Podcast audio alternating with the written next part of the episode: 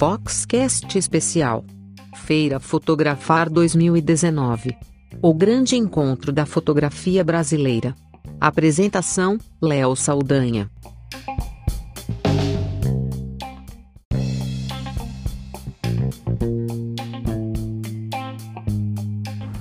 Ontem foi o último dia da Feira Fotografar e a gente fechou com chave de ouro, pode-se assim dizer, porque o evento estava bem movimentado, com muitos expositores felizes com os resultados, tanto encadernadoras quanto empresas de site, software, câmeras e um resultados bem interessantes.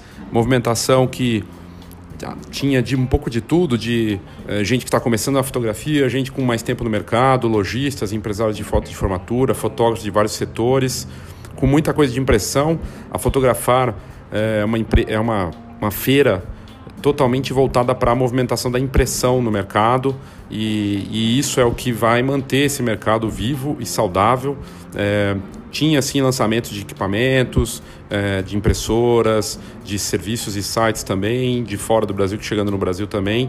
É, e, sobretudo, novas funcionalidades de é, tecnologia, como realidade aumentada, é, seleção de fotos e, e geração de sites, muita coisa interessante.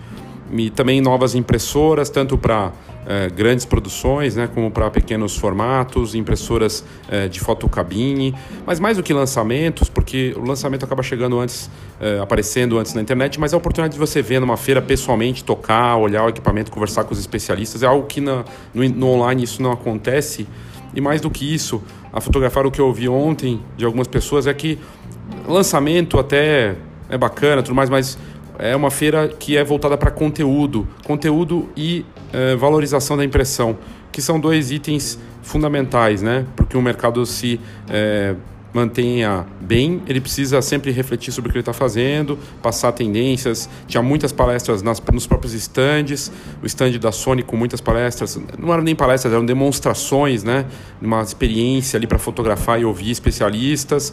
É, no Talks muita coisa bacana, muito conteúdo grátis e útil, com muitas palestras com o dobro de pessoas do que tinha sentado, mais ou menos quase o dobro, é, porque tinha a mesma quantidade em pé no entorno, então de 300 a 400 pessoas ali, muito cheio e foi bem bacana. Mas mais do que quantidade, do que é, quantas pessoas visitaram, né, foi em termos de resultado, impacto para quem visita, de informação de qualidade. Acho que isso foi é, o melhor de tudo. É gratificante para ver, para a gente, a gente ver que tem impacto na vida das pessoas.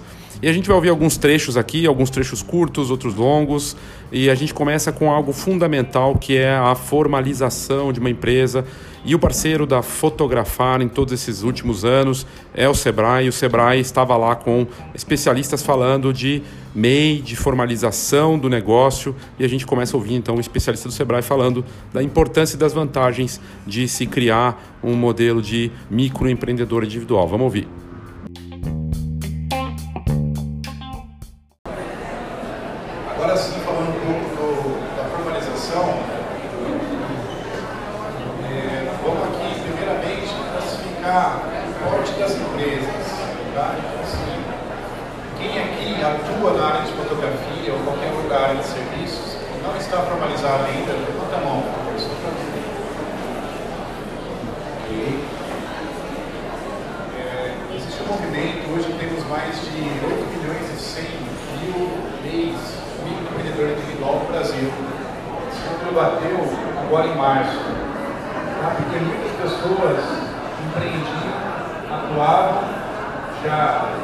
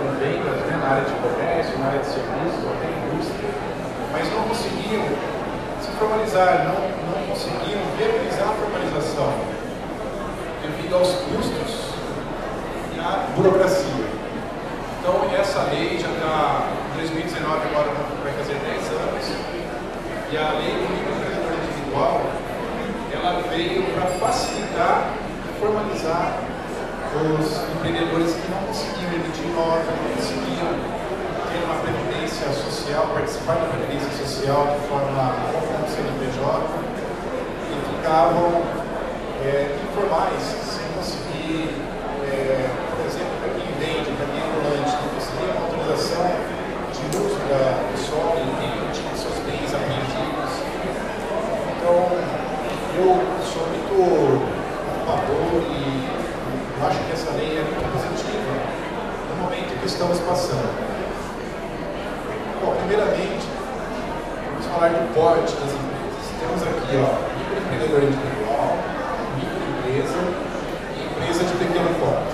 Qual a diferença básica entre elas? É o faturamento. Se você olhar nessa linha aqui, o faturamento anual bruto do MEI ele é limitado a 81 mil reais ano microempresa, ele pode ser até 360 mil reais ano. E a empresa de pequeno porte, ela pode faturar até 4 milhões e 800 ano. Sebrae atua até as empresas de pequeno porte. Dali para frente, entendemos que a empresa tem verba suficiente e condições de, de procurar uma consultoria de uma empresa especializada é, arcando com os custos que essas empresas aqui. O Sebrae consegue, de forma subsidiada, oferecer essas consultorias e esse apoio, diminuindo bastante o custo, sendo mais viável, alcançando essas empresas que têm um faturamento menor.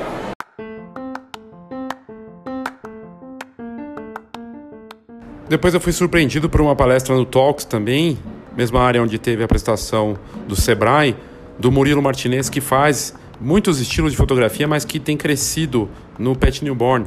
E ele fez uma apresentação muito bacana, que eu coloco boa parte dela aqui para você, praticamente ela inteira para você. Ele mostrando esse trabalho de Pet Newborn, que a princípio era uma, parecia ser uma coisa que não iria pegar, que não teria espaço. Tem mercado, são 100 milhões de pets no mínimo no Brasil, entre só em cães e gatos mas muito mais de outros animais também que é, as famílias colocam dentro de suas casas e se tornam um, um, um, parente, né? um integrante da família. Eu sei porque eu tenho um cachorro, amo o cachorro, gosto de gato, gosto de bicho e, e eles fazem parte da família e poder fotografá-los não só sozinhos, mas junto com os filhos, com a família, é muito bacana é uma oportunidade de negócio. Ele falou de números de mercado, mostrou um pouco de tudo, desde o conceito de negócios, além da técnica dele, não dá para ver as fotos que são muito, muito bacanas. E ele fez um, ensaios inspirados em fotógrafas é, famosas como Annie Guedes, né, que criou a fotografia newborn, e referências brasileiras, e até teve uma surpresa para uma fotógrafa é, de newborn e de família do Brasil, que estava presente no local na hora da palestra dele. Pena que você não pode ver o que eu estou falando, mas talvez você possa. Na verdade, se você for é, no, na fanpage da Fotografar e buscar lá nas lives que a gente fez, tem a apresentação dele, vale a pena olhar também para ver os trabalhos. Mas eu vou colocar o trecho aqui do Murilo Martinez, que palestrou sobre Pet Newborn na Fotografar ontem. Vamos ouvir então. Vocês que foi através de um cachorro que eu virei fotógrafo de família. Porque eu entendi isso, de você seguir e acompanhar a família, acompanhar não só o casamento, mas a gestante, é, debutante, tudo faz parte do nosso. É o nosso cliente, viu gente? Eu não deixo ele embora não. Entrega ele de uma beijada para outra. Bom, eu queria falar para vocês que o primeiro embora a gente nunca esquece. Esse aqui foi meu primeiro trabalho. Graças a ele eu acabei emplacando essa foto, fufurinha aqui, em algumas revistas, fiz alguns congressos, algumas coisas. E assim, trabalho com cachorro é uma coisa assim que é contagiante, é mágico. Não sei explicar para vocês como é gostoso fazer esse tipo de trabalho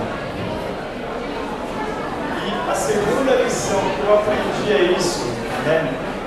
Que eles hoje eles são parte da família, por isso que hoje me considero um fotógrafo de família, porque eu fotografo não só pessoas, eu fotografo eles, e eu fotografo para Camilo, eu fotografo para ONG, eu fotografo para pessoas independentes, para quem comprou um cachorro, vai com um certificadozinho, um blog bonitinho, coisa mais linda. E assim, é uma coisa, eles são pequenininhos, eles são muito fotogênicos, né? Então, todo o trabalho que eu executo aqui, eu olho muito o trabalho das outras pessoas. Eu me inspiro muito nas outras pessoas e vocês vão ver que eu vou trazer um trabalho aqui hoje. Né? Então, fiquem comigo até o final. Eu trouxe um trabalho exclusivo para mostrar para vocês. Que é um trabalho Inspirations, ele está na terceira etapa já, nós fizemos NBX, fizemos Ana Brandt, e hoje eu vou fazer com exclusividade para vocês o terceiro, a terceira etapa desse trabalho. E antes de falar um pouquinho de fotografia, vamos falar um pouquinho do setor de pet, por que fotografar no setor de pet. Gente, o setor de pet ele vem numa subida vertiginosa desde 2011. Se o Brasil, a economia do Brasil, ela subisse tanto quanto o crescimento PET no setor cresce, em dois anos nós seríamos a maior potência mundial. Então nós estamos falando de serviços, PET de corte de pelo, tosa, medicamento veterinário, tudo isso. E com uma projeção ainda para o ano que vem de 8% de crescimento ainda. Por isso que eu falo, é bom para cachorro mesmo. Né? É um mercado grande, dá para explorar. Se você me falar, Murilo, o mercado de newborn pet é bom para vender, eu vou falar assim, depende. Depende de vocês. Depende de onde vocês querem entrar e o que vocês querem fazer. Eu consegui comprar no nicho. Né? Mas assim, uma terceira liçãozinha que eu aprendi com as meninas do newborn é tenha uma carteira de portfólio de serviços. Não dependa só do newborn. Esse aqui é um trabalho dentro de vários outros que eu realizo, mas não depende só dele. E ele nasceu com essa moça aqui, Annie Guedes, alguém conhece ela? Essa aqui foi a principal fotógrafa de 1990. Foi ela que idealizou o conceito de newborn para publicidade. E esse trabalho aqui que nós fizemos ano passado, ele é todo baseado no trabalho dela de, de 1990 chamado Down to Earth, Down to Garden, que é tudo que aquilo que se encontrava no, no quintal. É um trabalho muito bonito como o meu tempo não permite trazer um cachorrinho aqui, eu peço desculpa para vocês, né? Mas a gente trabalha com bichinhos de 40 dias, é muita gente aqui, né, para passar qualquer coisa para ele, eu não tive segurança de trazer. Mas eu vou deixar aqui cinco lições valiosas para vocês, que eu aprendi durante esses quatro anos de fotografia, que é, um, a gente tem que ter carinho e respeito por eles. E a primeira coisa que eu levo para os meus ensaios antes do carinho é uma palavra chamada ética. Né? E a ética ela vem de, esse trabalho aqui, ele é usado para vender cachorro, ele é usado para comercial, ele é usado para promover venda e para promover ONG. Se eu permitir que o meu trabalho ele chegue na mão de alguém que não trate esses bichinhos com respeito como eles devem, eu não faço o trabalho. Eu me dou o direito de recusar um trabalho desses. E no caminho de vocês, para quem quiser fotografar isso, vocês vão deparar muito com a palavra adote, não compre. É normal? É, eu sou contra comprar em termos, né? Sou contra comprar quem vende da forma errada. Da mesma forma que tem ONGs que também fazem coisas erradas para cachorros. Então, assim, sejam muito éticos no tipo de cliente que vocês pegam, porque isso daqui vai promover a venda desses bichinhos. E saibam também trabalhar com essas críticas elas são positivas, né? Acho que é das, são das críticas que a gente cresce, então saiba também entender isso daí. E eles são muito delicadinhos, gente. Está falando de um bebezinho que cabe no pau da mão. Essa aqui nós fotografamos para um curso de educar e literalmente era um bichinho tão pequenininho que eu não conseguia nem embrulhar no web. Né? Dois, uma coisa que eu também aprendi muito com as fotógrafas de newborn, né? simplicidade é alma do negócio. Porque assim, diferente dos bebês newborn, esses bebês aqui, se você colocar qualquer coisa, eles somem. Então assim, cuidado, senão a gente some, gente. Eu vejo muitas fotos de bicho com os laços enormes. Não precisa, né? não precisa. Quanto mais simples, melhor. Isso aqui é um chão, um cachorro e uma toquinha. Mais nada. Eu falaria para vocês, estudem bem a teoria das cores, estudem bem materiais que combinem texturas linhas com texturas mais crespas. São, coisas, são coisas que eu aprendi muito a trabalhar. E seja simples, tá vendo? São coisinhas pequenininhas, fáceis e fofinhas. Porque eles são fofinhos, trabalhem com isso. Use referências newborn, tchá, tchá, né? Eu roubo muito elas, eu roubo demais, adoro. E acho que assim, a gente tem que saber, esse aqui foi um roubo legal, porque era um trabalho baseado em Annie mesmo, ele era para ser roubado, mas esse aqui, ele é, é, as outras referências, elas são baseadas, né? Então, eu vejo aquilo que elas fazem, o que elas têm de melhor, essa aqui é uma, uma fotógrafa muito conhecida, que é a Simone Silvério, é uma ótima fotógrafa, ela era muito gente boa, muito simpática, inclusive, e eu uso elas para fazer meus trabalhos, né? eu vou me inspirando. E dá para fazer tudo, dependendo da raça. Vocês vão perceber que dependendo da raça, por exemplo, o Shih Tzu, ele é um animal de um corpo leve, de um corpo malhado. Dá para você fazer tudo com ele. Até aquela pose do sapinho com a patinha para dentro, é incrível. Olha aí, ó, as patinhas. Ó, pode fazer, ó, não tem problema não. Eu falo para vocês que quando eu vou fotografar, eu vou de sorriso a sorriso. Né? Ele me ajuda, o Pedro aqui ele me dá assistência nas fotografias e é um trabalho que a gente vai com muito amor cuidado e segurança, né? Isso é uma lição muito grande que eu levo das fotógrafas de newborn também, porque assim, o ensaio delas é muito seguro, tem que ser seguro. E para esses bichinhos aqui também tem que ser seguro. Eu não preciso ter uma coisa tão cirúrgica, uma sala hermética, como elas têm esse cuidado, porque eles nascem no solo. Mas assim, tenho que tomar cuidado para não levar germe, para não levar nenhuma bactéria, nada disso, porque a gente também contamina animal, gente? Então tá vendo o braço aqui embaixo? Ó? É igualzinho. Né? Eu não vou fazer nada que eu vá colocar a segurança de um bicho em risco, nunca. Né? Então na pós-produção a gente tira, limpa, limpa o fundo, né? coloca, melhora um pouquinho a, utensílios. É copia e cola das técnicas do body mesmo. Eu frequentei cinco ou seis congressos e cursos de newborn de criança para conseguir fotografar uma criança até hoje. E aí eu percebi que o meu negócio não era criança, era fotografar bicho mesmo.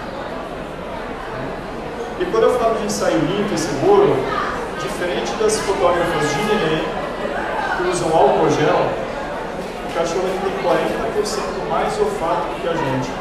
Então isso significa que qualquer coisa que você coloque na sua mão que tenha perfume, ele vai querer cheirar e também não vai dormir.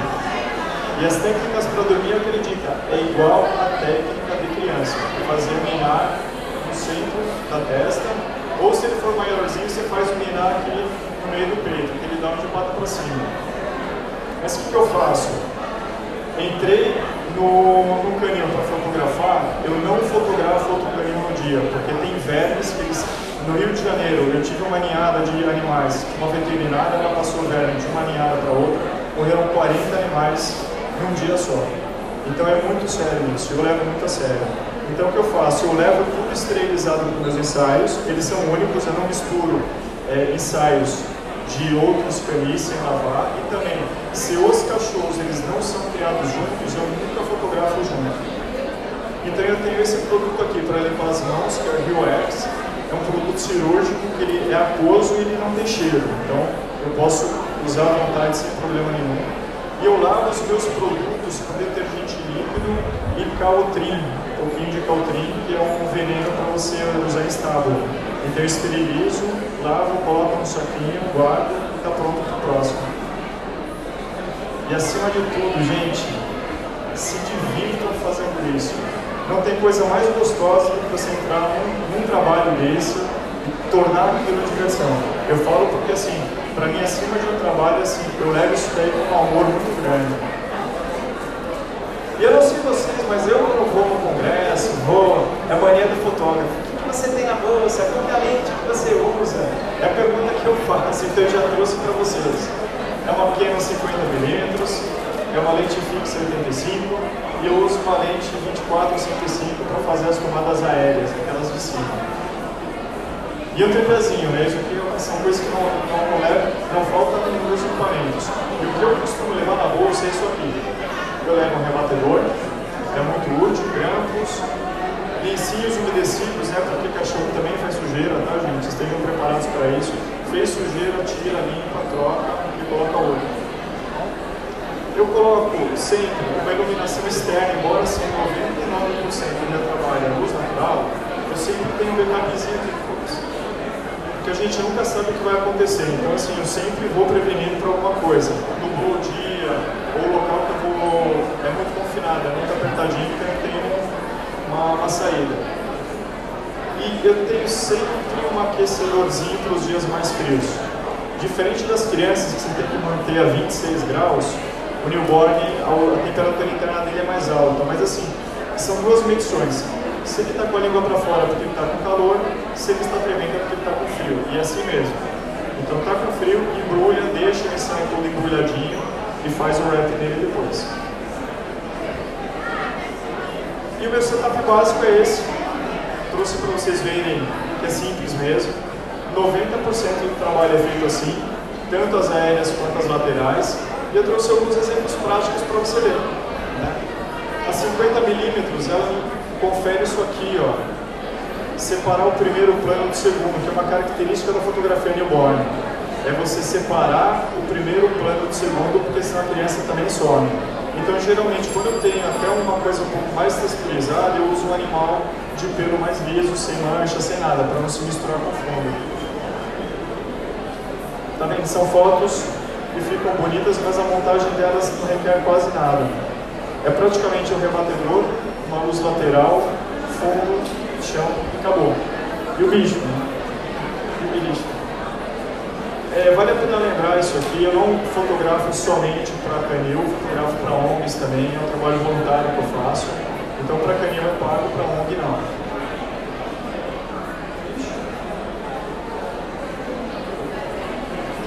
Temos aqui o ensaio da Ana Brandt. Mesmo conceito, é uma tomada de cima com uma luz lateral um rebatedor. Depois teve uma pós-produção para chegar no trabalho ela está bem parecido. E sim, nós também copiamos os decks.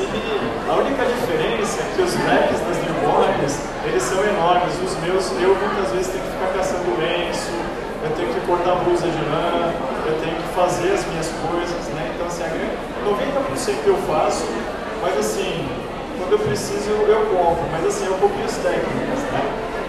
E assim como as fotógrafas têm aquele bonequinho de modelo, eu aconselho vocês a fazerem isso também. Eu tenho um bichinho de, de pelúcia, cheio de areia ou cheio de arroz, e com ele eu faço os meus moldes. E compadre, isso vende? Vende. Só que assim, é um ramo novo. Cabe você saber para quem você quer vender, o que você quer fazer. Eu vou falar para vocês rapidamente, eu tenho um minutinho para falar antes de colocar um vídeo, o que, que eu, Murilo, faço. Eu, eu acompanho a ninhada dentro do canil, eu combino com o canil um dia em que as pessoas vão visitar os cachorrinhos, que a gente ganha com o coração, né? é isso que a gente faz. E quando elas vão visitar no, canil, eu já tenho meu stand pronto com tudo para eles verem. Nesse momento eu não quero vender nada, é só mostrar mesmo. Com 40 dias, quando eles forem buscar, a foto do cachorro dele já está pronta. E já está lá para eles verem. Não tem um cliente que não leva. Principalmente se o cachorro já estiver na mão da criança. Então, assim, é o jeito que eu aprendi para vender, mas daí vocês podem vender para publicidade, para quem vocês quiserem. Né? Em 2016, iniciou o projeto Inspirations, que esse aqui é um projeto da Guedes. Ele foi realmente, eu peguei as fotos mais icônicas da Dani Guedes para representar o trabalho dela mesmo. Se alguém tiver o contato dela, me passa, por favor, para mandar para ela. Só que hoje, né, eu fico muito contente de falar para vocês que eu trouxe uma inspiração de uma pessoa que eu particularmente admiro muito, porque ela é uma grande amiga minha. A gente conhece faz quase 10 anos. E ela está na plateia hoje. Então eu queria pedir para vocês uma salva de palmas. Eu pedi para a Carla subir aqui. Eu trouxe um presentinho para ela. E assim, aproveitem e curtem o vídeo. Esse trabalho está sendo apresentado só hoje.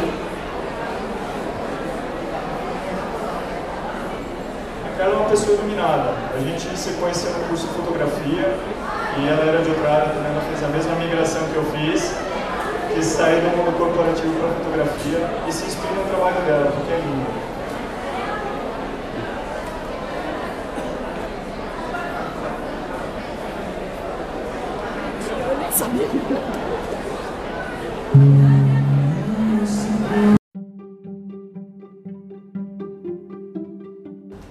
Depois eu passei no stand da Fujifilm, que também tinha uma área de palestras e demonstração de equipamentos, com lançamentos de mirrorless de, grande, de médio formato, é, muita coisa bacana, novas câmeras sem espelho, que é um mercado que cresce muito para a Fuji lá fora e que vem com força no Brasil. A Fuji agora presente com as câmeras sem espelho aqui com força. E o Namur o Alino Namur estava lá no stand com palestras, com debates, bate-papos, demonstração de equipamentos e eu peguei um trecho dele ali falando sobre as câmeras mirrorless da Fujifilm. Vamos ouvir.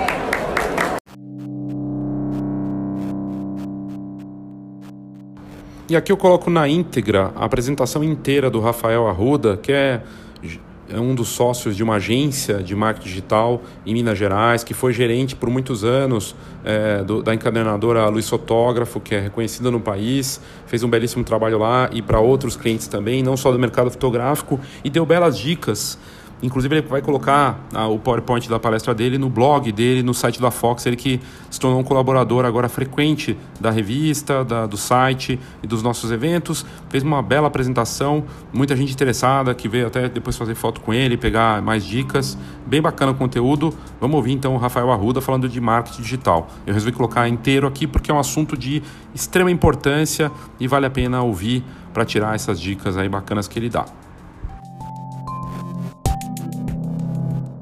Boa tarde a todos, eu sou o Rafael Arruda. Vou falar para vocês um pouquinho sobre marketing digital. Puder para falar em vídeo. É, esse aí sou eu, Photoshop ajuda bem na foto. Eu sou publicitário, sou especialista em marketing digital, sou dono de uma agência de marketing digital lá em Minas Gerais. É, não sou fotógrafo, mas conheço o mercado da fotografia de perto, porque já fui gerente de uma das maiores encadernadoras do país é, tive meu primeiro contato com o mercado de fotografia em 2013, aqui na Fotografar, quando vim com essa empresa. E hoje faço, por exemplo, a, o tráfego online via AdWords, da própria feira Fotografar, da Fox e tal. Escrevo para a Fox, estou na revista Fox e também no Fox Online. É, dicas bem práticas sobre o marketing digital. Vamos lá. Gente, o tempo passa e passa rápido. A gente tem que estar atento a isso no marketing digital.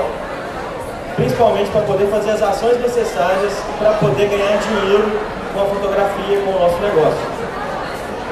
Essas duas fotos aqui, elas foram tiradas no mesmo lugar, em 2005 e 2013.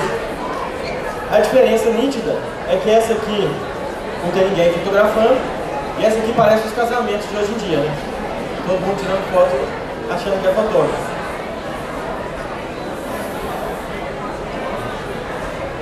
Aqui foi a passagem do Papa é, Bento XVI e do Papa Francisco.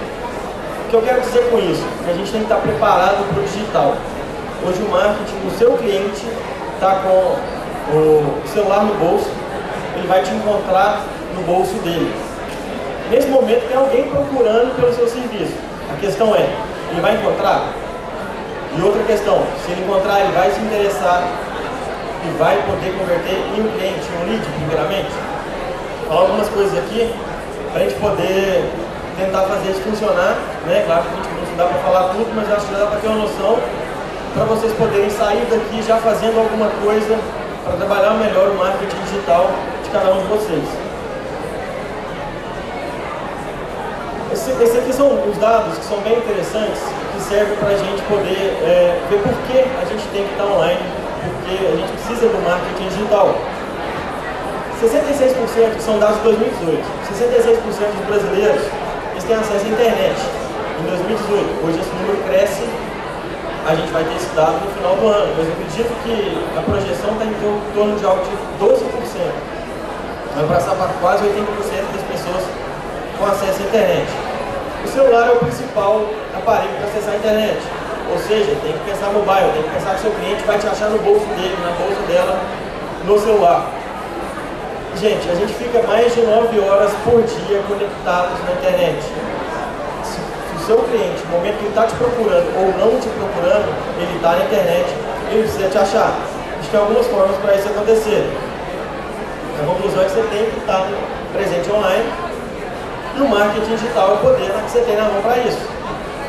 Porque é barato, dá para fazer, dá você mesmo faça, um pouco de dedicação e trabalho, porque também não existe almoço grátis, né? Então alguém tem que trabalhar para o negócio acontecer. E vai te dar um retorno invariavelmente. Isso é o que acontece na internet em um minuto, dados também de 2018, eu acredito que isso aumenta. Vamos destacar três aqui, que é do Google, 3,7 milhões de buscas por minuto. No Instagram, 174 mil vezes que alguém pega e arrasta a tela para cima, pra, é, rolando para o feed ou para o lado agora com Stories desde 2016. E no Facebook, perdi, 973 mil logins, a cada minuto 973 mil, quase um milhão de pessoas entram no Facebook. Onde eu devo estar na internet, onde você deve estar na internet para que seu cliente ache, te encontre? Primeira coisa, você tem que ter um site. Se você vai fazer o site de zero, vai contratar uma agência, você mesmo desenvolve, tem alguém que possa desenvolver para você, ótimo, tem o site. Agora, se você quer uma praticidade, é, você mesmo vai alimentar o site, quer ter controle sobre isso, existem muitas plataformas. Aqui na feira a gente tem é, alguns exemplos disso, que você pode adquirir e fazer seu site de uma maneira simples, fácil e rápida, mas tem que ter. O seu site ser ranqueado é outra história que a gente não vai conseguir falar aqui, mas são técnicas de SEO, utilização do site para buscadores, anúncios através do Google, anúncios das mídias sociais que direcionam para o seu site e várias outras formas que você tem para que as pessoas encontrem o seu site. O site ele não é um cartão de visita online.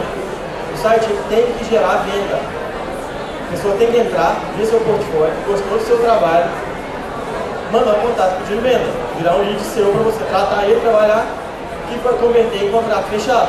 Se seu site está lá, as pessoas não acessam ou acessam não fazem nada, não praticam nenhum tipo de ação dentro do seu site, está errado.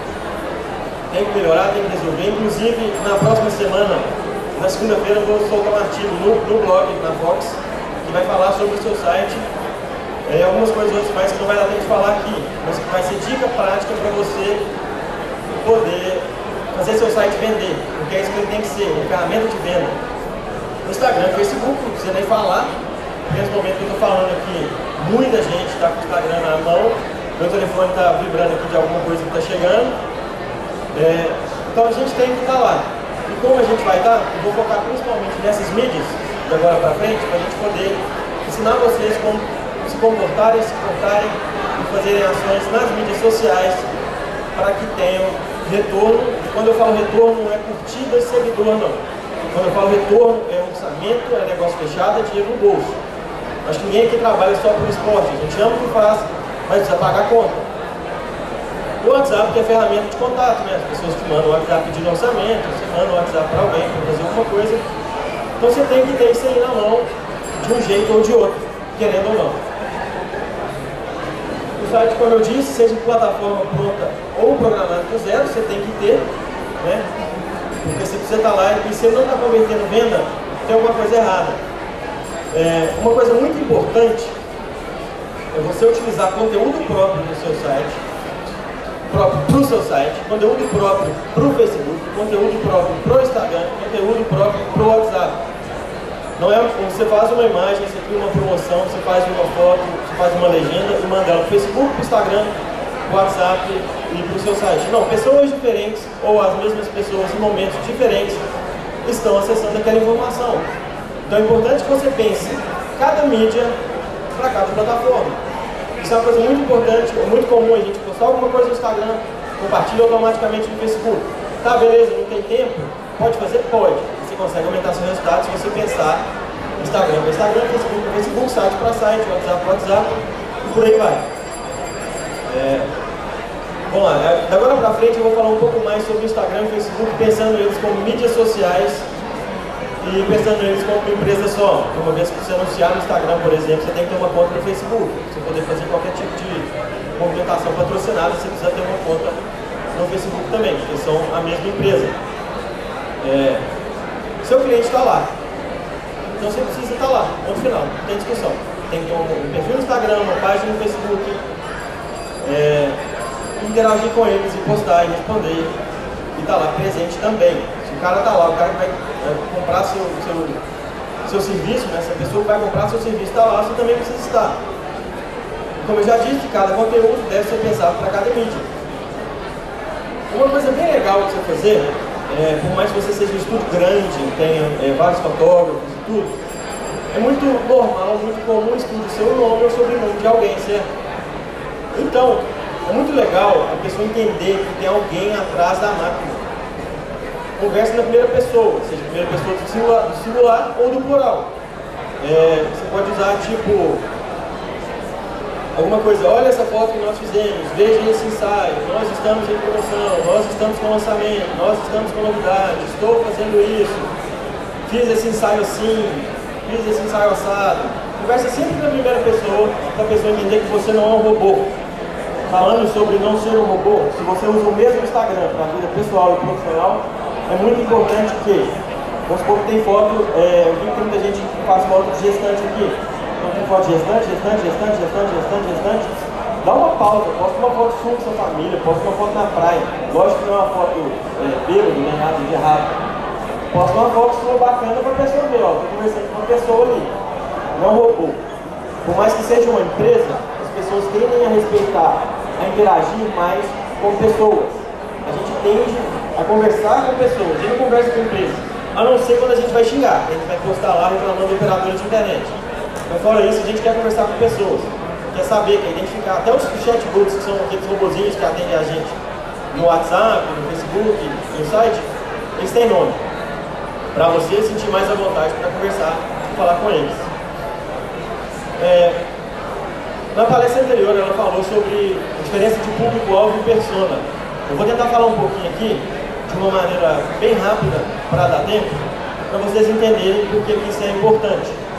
Do mesmo jeito que as pessoas querem interagir com você, com uma pessoa, você também vai interagir mais fácil, vai entender seu cliente mais fácil, se você interagir com uma pessoa. A pessoa nada mais é do que a representação ideal do seu público-alvo.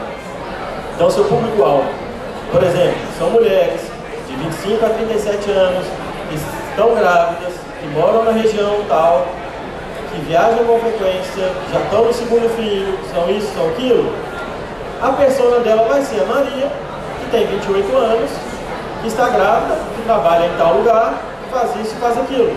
É uma representação da persona. Para sempre que você for pensar uma legenda, por exemplo, você vai pensar na pessoa. na sua persona, na Bahia persona, persona compradora sua. Você vai pensar nela da seguinte forma. Eu estou escrevendo isso aqui não só para o meu, meu público-alvo, não são para os meus clientes em potencial. Estou escrevendo isso aqui para Maria, que é a minha persona, a representação do meu público. Fica bem mais fácil, o negócio pode parecer meio bobo, é, pode parecer que não funciona, mas fica bem mais fácil quando você tem uma persona.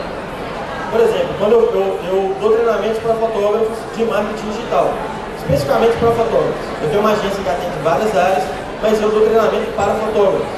A minha persona é a representação de um fotógrafo e de uma fotógrafa que tem de 22 a 49 anos, que já tem estúdio montado ou já trabalha mesmo sem estúdio e precisa melhorar suas vendas.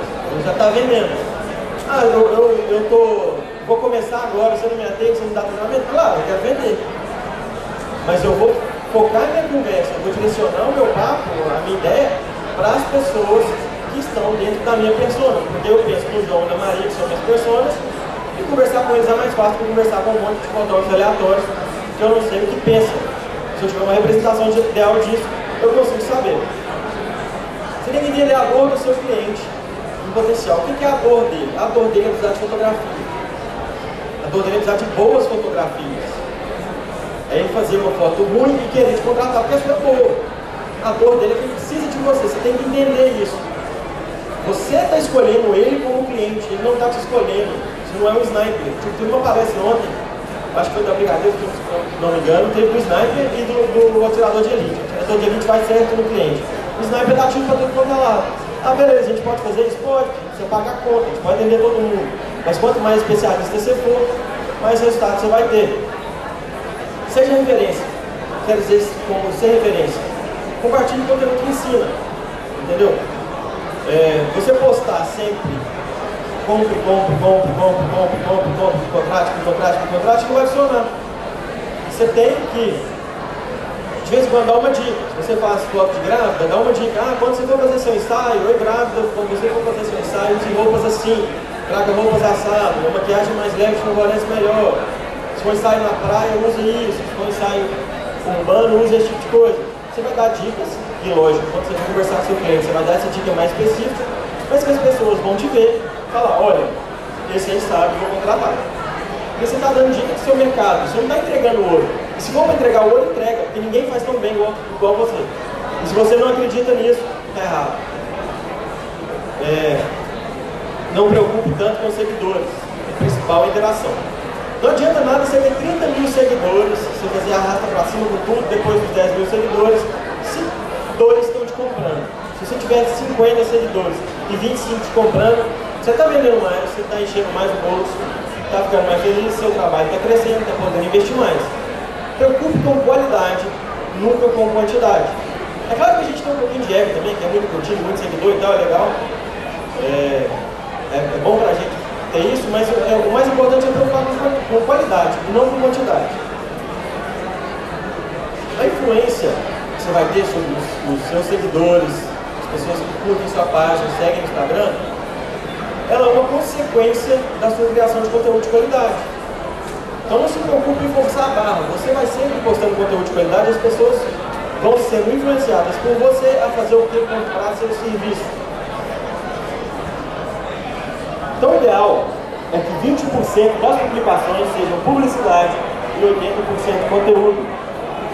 Eu me arrisco a falar, isso sou eu que estou falando, isso aqui é estatística do próprio Facebook Instagram, mas eu estou falando que no conteúdo de fotógrafo a gente pode diminuir um pouquinho mais a questão de publicidade e colocar mais um pouco de conteúdo. Conteúdo é o quê? Veja esse ensaio que eu fiz. Não precisa colocar, veja esse ensaio que eu fiz, que é igual, liga para mim. É só colocar o ensaio que você fez, a dica. Você vai sempre pedir, mendigar cliente. Você vai mostrando, mostrando, e de vez em quando você coloca, colocar uma promoção, ensaio de Páscoa, veja o que a gente fez no estúdio, tem cenários, roupinhas, tal, tal, tal. Porque a gente vai, é, assim, conseguir mais retorno no Instagram mesmo, no Facebook, vão ver que a gente, o algoritmo deles, né, que todo mundo morre de medo, vai ver que a gente é bom, que a gente tem representatividade e entregar a gente para mais pessoas. Então é o seguinte, tudo que você for postar de imagem falando Facebook e Instagram, é, quanto mais texto tiver em cima da imagem, menos pessoas vão ver. A entrega diminui, tanto para mídia paga como para mídia gratuita, um post comum. Então, se puder evitar colocar o texto só na legenda, ótimo. Se for colocar na, na imagem, coloca até 20%. Aí você, você busca no, no, Google lá, Facebook Overlay, que ele vai, você pode subir a foto lá e te falar se tem mais ou menos de 20%. Vou dar um exemplo aqui de uma coisa que vocês não fazerem, que é isso aqui. Você vai postar um negócio lá, promoção, duas fotos no pendrive, 2,99, seu telefone e sua logo. Gente, não faz isso. Primeiro, que é horroroso. É feio, né? Me ajuda. Segundo, o Facebook sabe que é horroroso e não vai entregar para ninguém. O Instagram sabe que é horroroso e fala, não, não vou passar isso para frente não. Se você quiser pagar lá, impulsionar, e vai falar, mesmo assim, não vou nem para você, não vou entregar para muita gente não. For usar, isso aqui não está o ideal, mas você vai colocar uma, uma fotinha bacana, as informações que você precisa, e aqui, ó, informações da legenda, na legenda você acaba de escrever e acaba de colocar o que você precisa. É, vou dar uma corrida aqui que meu tempo está correndo e eu consigo falar tudo uma hora, em 20 minutos não. Vamos lá, a hashtag é uma ferramenta de catalogar conteúdo, é um marcador. De acordo com as hashtags que você coloca, seu cliente te acha. Uma coisa muito importante é, não invente hashtag. Você tem direito de inventar uma. Te dou direito de inventar uma hashtag, que é o seu nome, o nome do seu estúdio, ou se o fotógrafo de casamento for colocar o casamento João e Maria, você coloca essa também para as pessoas que estão procurando pelo casamento João e Maria te acharem. Mas você não vai colocar o ensaio da Joana foi tão legal na hashtag. Isso não serve para nada, ninguém vai te achar com isso. Entendeu? E acontece, é muito comum. Então você, vai colocar, é, não vai colocar mais que 5 também não. Pois disso o, o Instagram, o Facebook para de te, de te ajudar e tipo, vai, às vezes ele vai selecionar as hashtags falando que é melhor, não sempre as que você quer ser encontrado. É, uma frequência de postagem, poste todo dia, se possível, se não poste três vezes por semana, mas tem sempre uma frequência, uma vez por dia, não poste duas, você vai dividir a audiência com você mesmo. Abuse dos stories, mas quando eu falo abuse não é para postar de 5 em 5 minutos, mas se você conseguir postar, por exemplo, de duas em duas horas, a bolinha do seu stories vai estar sempre no início, e quando a pessoa for lá passando, passando, passando, passando, passando, daí duas horas você está lá na frente de novo. O Instagram vai ler que você é uma pessoa interessante, que as pessoas estão te vendo toda hora. É, eu ia falar sobre anúncios, mas não vou conseguir, então eu vou dar uma passada rápida sobre isso para ver se vocês já conseguem sair daqui é, fazendo. Quando você posta alguma coisa no Instagram, no Facebook, e esse, ele já te sugere impulsionar a publicação. Não faça isso. Você vai gastar seu dinheiro de uma forma que você não precisava. O que, você vai fazer? Você vai entrar nesse aqui, business.facebook.com. Hoje está lá no Google Gerenciador de Negócios, que vai aparecer para você uma tela que é essa aqui. Quando você impulsiona lá, aquele botão impulsionar, você vai ter isso aqui de, de possibilidades. Quando você entra por aqui, as possibilidades são quase infinitas. O que, que acontece? Aqui você vai escolher seu objetivo da campanha, se vai ser o reconhecimento da marca, se vai ser alcance, que mostrar para muita gente só. Vai ser tráfego, que é direcionar a gente para o seu site, para o seu Se vai ser tráfego, se vai direcionar a gente para o seu WhatsApp, para o seu Instagram, para o seu Messenger, para o seu site. É, se é envolvimento, se é curtida, comentário e tal, e de acordo com isso, você vai entregando para as pessoas que são mais propensas a fazer esse tipo de coisa. Então, são conversões de, de orçamento do seu site. Por exemplo, você vai selecionar público personalizado, depois que você cria, você já pode ter uma aqui, mas enquanto isso você vai aqui embaixo, cortou, e vai colocando, por exemplo, grávidas, é, mães com filhos, pessoas que viajam, pessoas que têm isso, pessoas que têm aquilo. Você vai direcionando muito mais o público a região, claro, e os posicionamentos. Se você for fazer anúncio pro Instagram e não quer fazer pelo Facebook, é por aqui também. Mas aqui, ó, aqui para baixo tem Instagram. Você seleciona aqui só para Stories. E se você não tem 10 mil seguidores, não dá para fazer uma arrasta para cima, vai por aqui, coloca no, no... Você tem o posicionamento do Instagram que você tem essa opção. Vamos lá, mas é que aí é tudo um passo a passo. Se você quiser saber mesmo, saber fazer a fundo, senta a bunda na cadeira e vai ler a central de ajuda, que nela tem tudo. É, isso aqui é o que compõe, o passo a passo vai ter. Quando você entrar lá, você vai ficar sabendo isso. Para saber se a imagem tem mais de 20%, procura pelo Facebook Overlay. E algumas dicas práticas para a gente terminar. Tem um site. Tenha um site. Tem um Google Meu Negócio. É grátis, é fácil, é Google, essa é propaganda deles. Digita business.google.com ou procura Google Meu Negócio no Facebook. Tem o um passo a passo, é de graça, vai fazer para as pessoas te acharem mais fácil. Planeje, revise, execute, mensure, revise, mensure, planeje. Planeje, não faça nada sem pensar. Tem matérias de gaveta, que a gente chama no jornalismo, que é o que? Você vai ter post guardado para você poder postar quando faltar matéria. Dá para produzir conteúdo novo todo dia, então tem alguma coisa guardada. Foca no seu público, quanto mais especializado for sua comunicação, mais gente interessada naquele serviço vai aparecer. Converse com o cliente onde ele quiser, isso é muito importante. O cara te mandou uma mensagem direct, não vai mandar seu WhatsApp ele te mandar por lá, não vai mandar seu telefone. Responde no direct, mandou uma mensagem no WhatsApp, a mesma coisa. Bom, é isso, tive que correr um pouquinho. Obrigado a todos. Quem quiser tirar dúvida, eu estou por aqui. Ou só me chamar lá que eu tento responder todo mundo. É isso aí, valeu.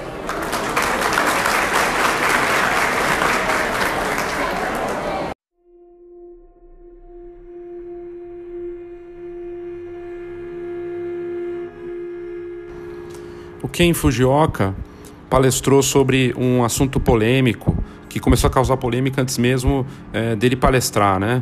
É, ele falou sobre assédio e a conduta, né? É, dos homens e é o ambiente publicitário que ele convive, ele que foi vice-presidente de agência no Brasil, que tem uma grande experiência no mercado publicitário, sabe que isso acontece em outros mercados. A gente teve um episódio aqui no Foxcast e também matérias da Fox no ano passado sobre esse assunto de assédio é, e de condutas muito nocivas é, de fotógrafos, é, homens que abusam da sua posição, muitas vezes deixando, colocando em situação muito delicada e assediando de fato, e até casos de, de estupro, né, com fotógrafos que fazem ensaios sensuais e tudo mais. No ano passado, com contas no Instagram sendo criadas por mulheres que foram vítimas desses, desses caras que não têm escrúpulo nenhum e que fazem algo terrível, né?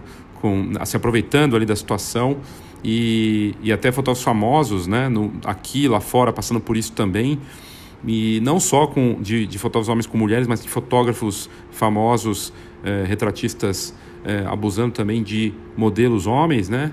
Eh, uma situação bem delicada. E o Ken Fujioka falou sobre isso. E mais do que, claro, o questionamento que aconteceu das das fotógrafas e com a gente não tira a razão, né? Por que, que um homem vai falar disso? Por que não tinha uma mulher junto? Na verdade, é um estudo que ele fez uma pesquisa junto é, com uma mulher e ele fez tudo muito embasado, se colocou numa posição é, que surpreendeu as, a todos os presentes lá, é, se colocando como todo homem é machista, é, como o Ken, o Ken Fujioka coloca, mesmo que ele ache que ele não é, ele é né? E, e, e, todos nós temos privilégios. E ele falou muito mais, não só de, de questões de assédio, é, de desigualdade, de não, né? De uma série de problemas de preconceito racial. São questões bem delicadas que acontecem o tempo todo.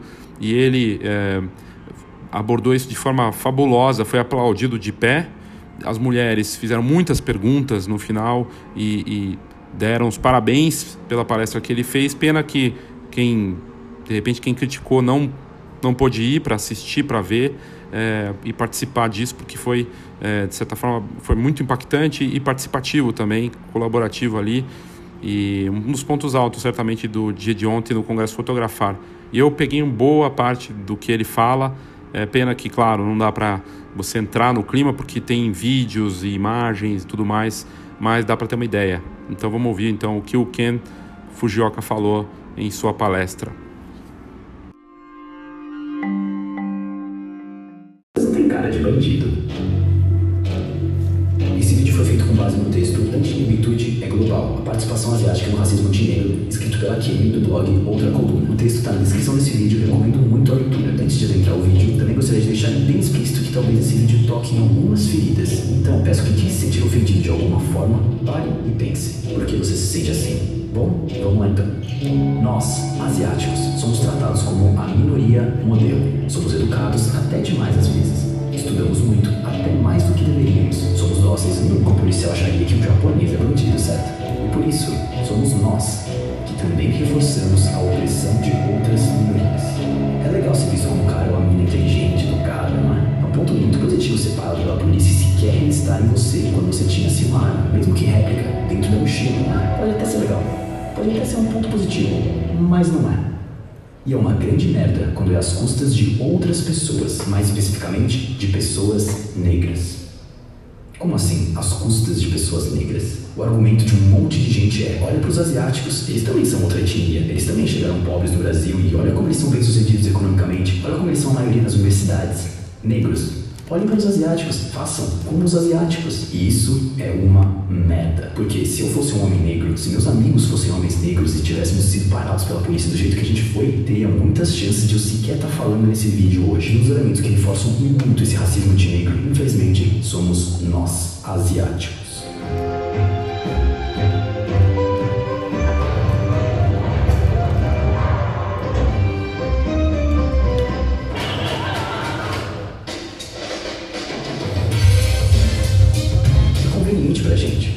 Aceitamos e reproduzimos a antinegritude, permitimos que mercantilizem nossas culturas e permanecemos calados, porque isso nos concede privilégios.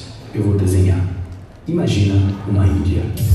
As pessoas nessa ilha têm um soro que dá superpoderes para os seus cidadãos, mas o fato é que os supostos donos da ilha apenas dão um soro de superpoder para quem eles julgam que pode ter. As pessoas que eles não dão poderes, os donos tratam como menores, escravizam, torturam e usam os sem poderes soros de superpoder. Superpoder que nunca é para eles. Passa-se cinco séculos. Todos os descendentes daquelas pessoas que viveram na ilha há 500 anos hoje são iguais perante a lei. Mas o fato é, os pais com superpoderes passaram as habilidades para os filhos. Os filhos têm superpoderes e, portanto, têm uma vantagem óbvia. Eles voam, têm super força, telecinese, telepatia, soco de gelo, super velocidade, pele invulnerável, visão de calor, sentido aranha, etc, etc. Enquanto uma parcela enorme da população sequer consegue abrir um pote de picles.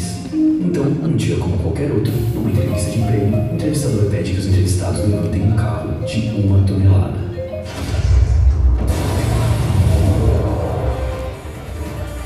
A minha família não veio de Taiwan nos anos 60, pobres, sem falar língua, depois de meses em um navio, chegar no Brasil, batalha para dar uma vida boa aos filhos e netos, só para décadas depois ter toda sua luta utilizada como instrumento de banalização e inutilização de luta de outras famílias que também querem o mesmo para seus filhos e netos.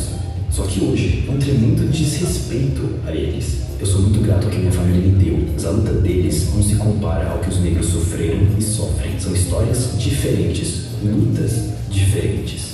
Ah, mas os asiáticos nem falam o que incomoda eles, porque eles deveriam ser solidários com o que incomoda os outros. É a cultura deles, eles são naturalmente mais calados, mais recatados. Isso é baboseira com uma grande porção de estereótipo para acompanhar.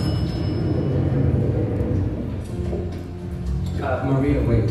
Okay, I know this can seem. Nós somos todos diferentes, com personalidades próprias, com muita voz. Asiáticos falam muito pensando. Fuck it! Asiáticos têm voz. E tá na hora de usarmos essa voz e usarmos o poder dessa voz para sermos solidários e nos recusarmos a fazer parte do racismo anti-negro.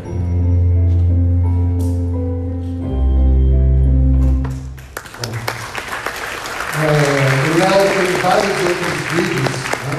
mas esse especificamente eu assisti várias vezes, já passei para vários amigos asiáticos.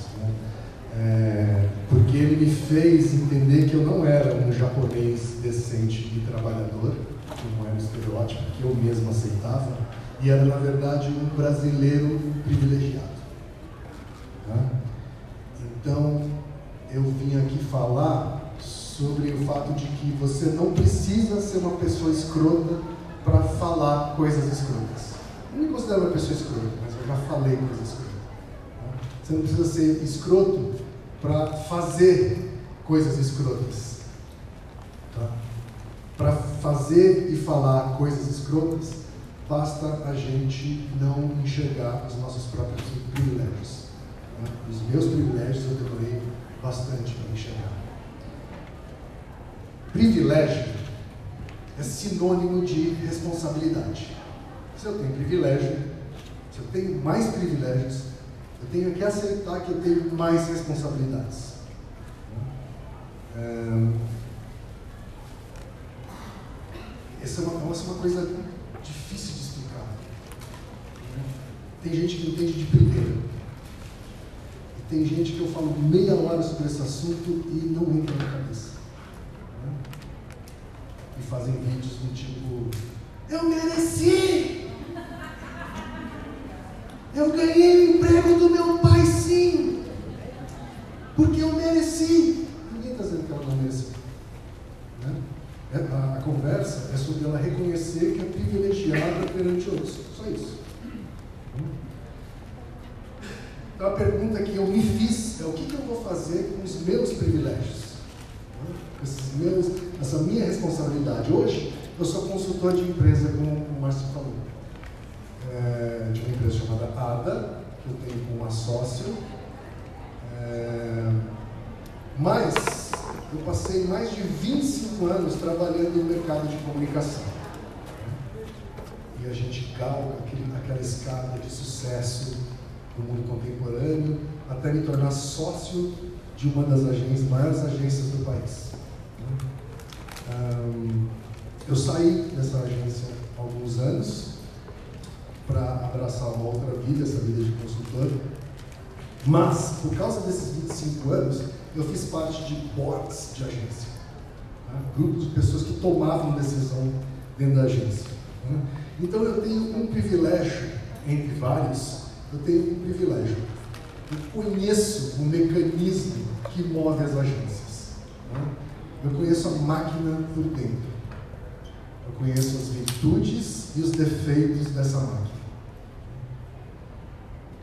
É um mercado que está deixando de atrair talentos. Alguém aqui já trabalhou em agência? Agências são um mercado que está deixando de atrair talentos. Na minha época, era legal pra caralho trabalhar em agência. Eu dava palestra em faculdade de comunicação, perguntava quem quer trabalhar em agência? Todo mundo levantava a mão. Tá? No ano passado, eu dei algumas palestras de comunicação e faço a mesma pergunta. Meia dúzia de jovens levantam as mãos porque eles sabem de algumas coisas sobre o mecanismo que move as agências. É, é, eles sabem, por exemplo, que é um mercado que deixa muitas pessoas doentes. A taxa de uso de é, psiquiatria entre publicitários é maior do que a média segundo os planos de saúde. É um mercado que, confunde informalidade com desrespeito. Eu fui presidente de uma entidade que congrega planejadores, é das disciplinas de comunicação, chamada Grupo de Planejamento. É um trabalho é, voluntário. Eu presidi o conselho desse grupo, já presidi esse grupo também. É, mas uma das coisas que eu, é, é, uma coisa que eu decidi fazer para usar essa minha voz Tá? É tentar entender o que está por trás dessa máquina que move pessoas. É, e isso tem a ver com assédio. Assédio sexual e assédio moral. Um tema que nunca tinha sido abordado no mercado de publicidade. Tem vários outros mercados que continuam não abordando esse assunto como se ele não existisse, como se isso não acontecesse. Eu fiz esse estudo com a Ana Cortar. Convidei a Ana para a gente fazer dupla esse trabalho, porque eu era um representante dos assediadores e a Ana era representante dos assediados. É, e a gente vai ver isso em números daqui a pouco. A gente lançou em 2017 e ganhou repercussão nacional. Ela foi destaque, óbvio, nos veículos do trade publicitário, mas porque são raros os estudos sobre, é, sobre assédio no Brasil, ele também chamou a atenção é, de outros veículos, tá? é, veículos no geral, tá? de matéria sobre comportamento. Esse é o estudo: hostilidade, silêncio e omissão no retrato do assédio no mercado de comunicação. O foco é no mercado de São Paulo, porque a amostra maior que a gente tinha na pesquisa foi em São Paulo. Tá? Essa pesquisa foi feita na, é, voluntariamente, se dispôs a nos ajudar no projeto e a ler as histórias que a gente recebeu. Histórias reais, de assédios reais, que a gente recebeu, selecionou algumas para ilustrar essa pesquisa. Um vídeo eu vou mostrar para vocês esse aqui. Mulher, 45 anos. No fechamento de um grande negócio, o diretor olhou para mim e disse na frente de todos: E como ele havia ajudado a fechar o negócio, eu deveria dar uma chupadinha no pau dele. Fez um gesto com a mão em direção ao órgão. Como ele era tido como uma pessoa engraçada, todos viram a situação. Ninguém fez nada. É, tem outras histórias mais escabrosas. Mas essa história aqui ela tem vários erros, em vários níveis. Né? Mas tem uma coisa em particular que chama a atenção da gente. Ninguém fez nada. Né? Lembra quando a gente falou sobre você consegue ser escroto, fazer uma coisa escrota, mesmo que você fique quieto? Tá? Ninguém fez nada. É, eu já passei por essa situação.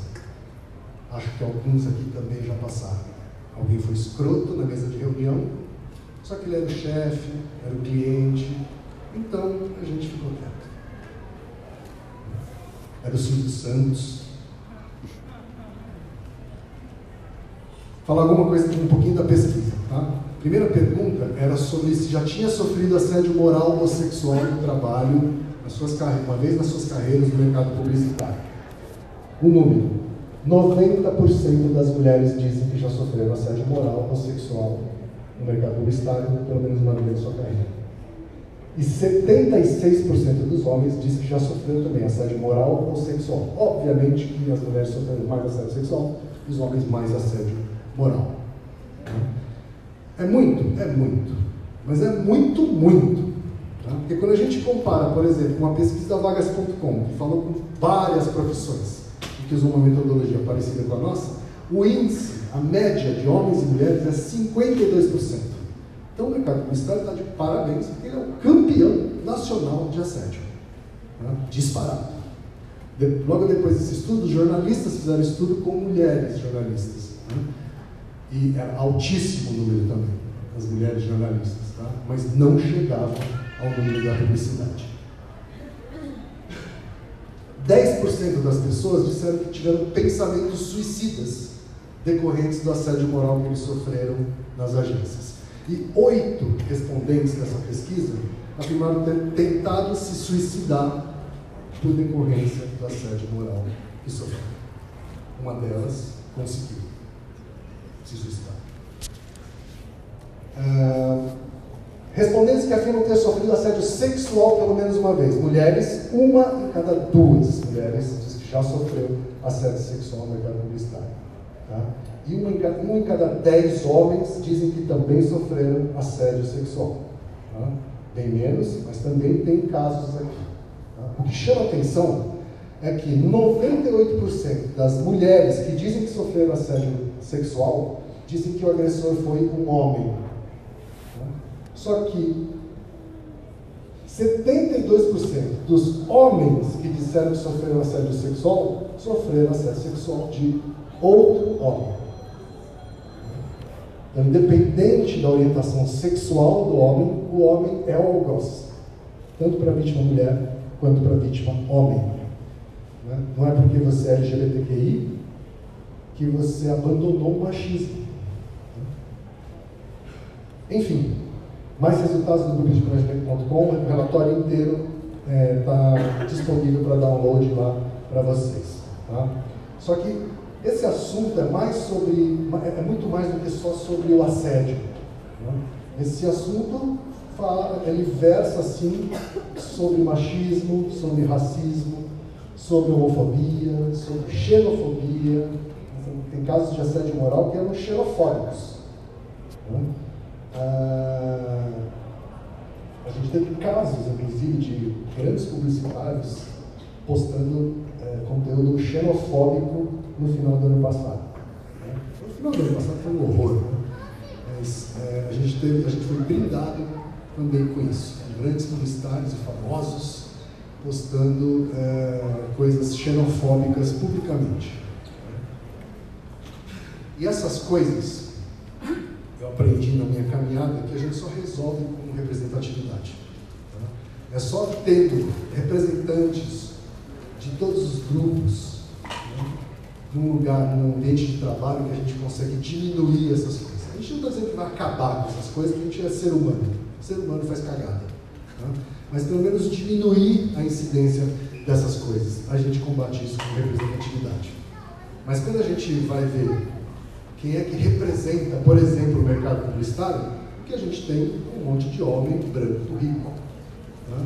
Esses são os publicitários mais influentes do Brasil. Tá?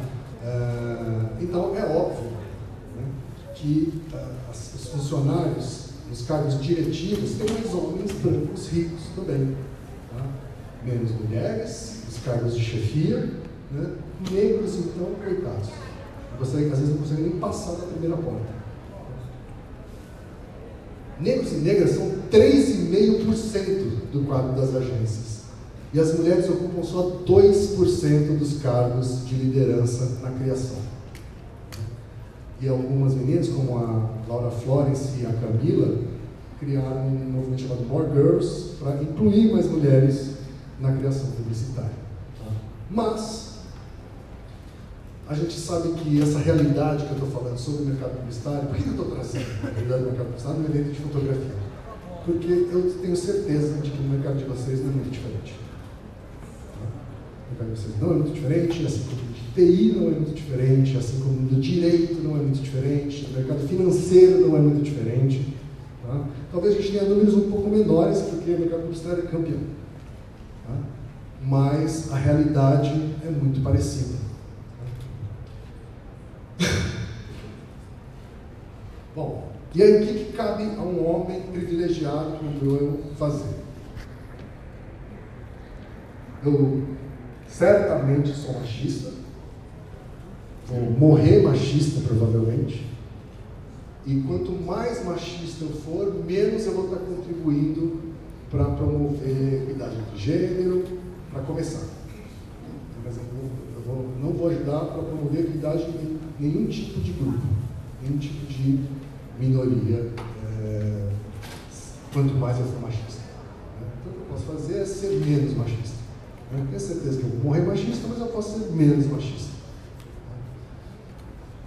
E reproduzir menos né, o estereótipo do que a mulher que a mulher tem que vestir rosa.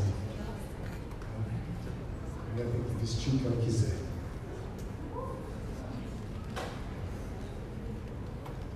Comportamento machista, que tantas vezes é o gatilho de atos violentos e covardes, tem sido objeto de discussão entre homens preocupados com o respeito.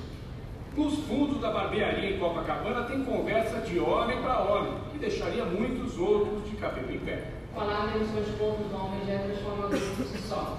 A escolha de um símbolo masculino como local do encontro é proposital. Aqui é um espaço para você se libertar, falar mesmo aquilo que incomoda, que a sociedade impõe como papel do homem, e aqui é o espaço de desconstruir isso e a gente fazer uma nova caminhada. Né?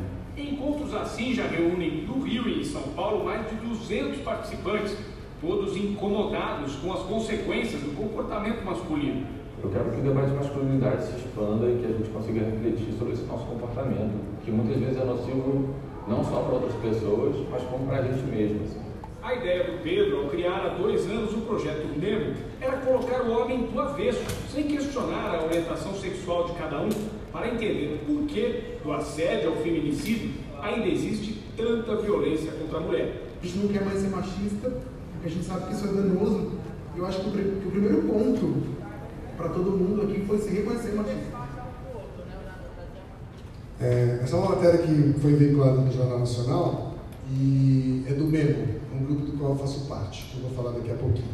Tá? Aí quando o Jornal Nacional postou no Facebook, né, aí a gente entrou no, na, no no esgoto da internet, né? a caixa de comentários. É um comportamento machista que tantas vezes é o gatilho de atos violentos, blá blá blá blá blá. Homens debatem comportamento machista e violência contra a mulher. Comentário. É, o grupo de São Paulo que eu coordeno tem trans, tem gay, tem negro gay, é, porque se identificam como homens. Né? E é, esse é o critério para participar desse grupo. Comentários. Homem que é homem quer sua esposa armada, meter bala em vagabundo. Quer leis rígidas, botar vagabundo na cadeia. Só tem gordo e maconheiro. É, esse é o grupo mesmo, né? do, qual eu faço parte, que foi fundado pelo Pedro, como vocês viram, que é carioca. Os grupos, tem, no Rio de Janeiro já existem vários grupos, em São Paulo a gente só tem um e está tentando ampliar é, esse trabalho por aqui. São rotas de conversa entre homens, tá? então periodicamente esses homens se encontram, conversam entre homens, porque a gente acredita que, os homens conseguem conversar né, e cuidar dos seus próprios problemas, né, em vez de delegar problemas do machismo para as mulheres. É, acho que elas já estão bastante ocupadas com outras coisas. Né. E a gente, o objetivo é a gente refletir sobre os nossos próprios comportamentos. Né. Então, o conteúdo do que, do que é falado ali é sigiloso, né, uma roda de confiança. Né. Mas a existência do grupo não é um clube da luta todo mundo pode falar que esse grupo existe e que temas eles falam. Né? O objetivo do grupo é promover a equidade entre gêneros. E a gente tem um aviso que a gente faz em todos os encontros para que todos os homens se lembrem né, que participar do mesmo não é um badge de homem desconstruidão. Não é um badge de homem superior, Tá? Ele não é melhor que ninguém, ele simplesmente está incomodado, então ele participa de umas rodas de conversa. Só isso. Para quem quer conhecer mais, homens que querem conhecer mais, mulheres que querem mostrar para os namorados, homens que querem mostrar para os namorados, né? é, esse é o site do meu. E eu queria fechar dando algumas dicas de beleza para ser um homem menos babaca. É, e deixar bem claro aqui que eu não estou cagando regra, tá? Eu só estou dividindo com vocês o meu caminho, tá? Coisas que fizeram parte dessa minha jornada e que eu acredito que estão me ajudando a ser menos babaca. Então eu estou dividindo isso com vocês, tá? Primeira coisa, assistam este documentário. Tá? Todos os homens têm que assistir esse documentário. É obrigatório. Pare o que você está fazendo. É mais obrigatório que o final da Champions League tem que assistir esse documentário. The Mask uh, Unity. Tá? Ele já esteve na Netflix, entra e sai da Netflix, mas dá para encontrar coisa no YouTube e nas locadoras suecas também dá para baixar. É, é, um documentário que fala basicamente do universo americano, mas como a gente reflete bastante é, os valores americanos, é, ele, serve, ele é bastante universal bastante universal, traz gente de várias religiões uh, e, e, questiona esse modelo de masculinidade que foi construído ao longo de anos né? e agora tem uma geração que está começando a, a, questionar isso, né? ainda bem. Mas para falar que eu não falei de Brasil, tem um documentário brasileiro também muito bom, que também é obrigatório, é gratuito, está na internet. Chama-se Precisamos Falar com os Homens. Tá? Ele foi produzido pelo Guilherme Valadares, que é o sócio fundador do Papo de Homem. O Papo de Homem é um site que também passou por uma transformação, né? de site de mulher pelada para um site que discute uma nova masculinidade. Né? É, e, esse, e esse documentário fala mais do, do universo brasileiro. Também é muito legal, é, foi patrocinado por marcas e está disponível gratuitamente. Outra, outro, outra coisa que é muito legal de ver, curtinho, tá? é uma série de curtas tá? sobre assédio, esse americano, tá? E ele foi produzido pelo David Schwimmer, né? é, conhecido também como Ross de Friends. Né? Ele produziu tudo isso e veiculou junto com a revista Cosmopolitan nos Estados Unidos. São seis histórias, todas reais, tá? que, são, que foram dramatizadas por atores de Hollywood. Tá? Esse daqui, por exemplo, é um de assédio sexual no trabalho, tá? é, onde o próprio David Schwimmer faz o assediador. Tá? Mas tem outros episódios também. E um, finalmente um outro vídeo que eu acho que é obrigatório para os homens também é o monólogo da Hannah Gadsby, chamado Nanette. Tá? Ele é um monólogo. A Nanette é uma. A, Nanette, a é uma comediante uh, que faz stand-up comedy australiana, né? assumidamente gay, uh, e que resolve fazer uma mudança importante na carreira dela durante o espetáculo. Eu não vou falar mais do que isso, tá? mas durante o espetáculo de stand-up comedy, né, ela faz uma mudança uh, na, maneira como ela enxerga o mundo. Né? E acho que é bastante importante também, quanto mais homens virem isso, melhor. Está na Netflix. E para fechar, é um episódio de podcast. Tá? Tem um podcast chamado Mamilos, é tocado pela Juba Laura e pela Cris Bartz, né? na minha opinião, o melhor podcast do Brasil na atualidade. É... Tem um episódio que não são elas que apresentam, elas convidaram homens para serem os protagonistas desse episódio e eles discutem sobre masculinidade e sentimentos. Né? Homem discutir sobre masculinidade e sentimentos é difícil pra caralho. Né? Então, quando acontece, é bom gravar né? e dividir com outros homens. E a gente gosta, a gente gosta de conversar sobre superficialidades. Né? Mas quando a gente vai discutir sobre emoções, sentimentos, a gente é bem ruim, bem ruim. Gente é pouco treinado para isso, nosso pai já era ruim nisso. Né? Então, a gente está tentando aprender. E para finalizar, tem o game. Tá? Um game que eu joguei e eu proponho também que todos os homens joguem aqui. Tá? Ele tem três fases. A fase número um é a fase fácil, tá? a fase bem fácil. É a fase em que a gente para de repassar conteúdo homofóbico, sexista, eh, racista, classista, gordofóbico, para de repassar. Tá? Aqueles que a gente repassava, a gente para de repassar. Tá? Essa é a fase número um e é bem fácil de cumprir, porque é só não fazer nada. A fase número dois é um pouco mais difícil, mas também é possível, tá? que é chamar a atenção do brother. É uma coisa na qual também a gente é bem ruim. Nós homens somos bem ruins. Um brother fala uma merda, a gente faz ha-ha-ha, né? no máximo fica quieto. Dificilmente chama a atenção do brother. Né? Mas essa é a segunda fase de videogame que a gente é, deve passar. Tá? E tem a fase 3, na qual eu estou preso eu ainda não consegui passar essa fase, confesso a vocês. É a mais difícil de todas, que é chamar a atenção de um cara desconhecido. Né? Porque chamar a atenção de um brother eu já conheci, mas chamar a atenção de um desconhecido, né? um cara que não é seu amigo íntimo, né? é um cara que está na mesma mesa de reunião e fez uma piada sexista né? ou xenófoba, né? xenofóbica, e eu fiquei quieto. É, ainda não chamei a atenção do desconhecido. Chamei uma vez, mas ainda tem ocasiões em que eu não chamo. Tá? Então eu estou preso nessa fase do videogame. Para finalizar, eu queria apresentar uma pessoa que foi minha amiga, Camila. A Camila Gadelha, ela faleceu no ano passado ela foi a publicitária que suicidou e conseguiu. É, ela sofria assédio moral.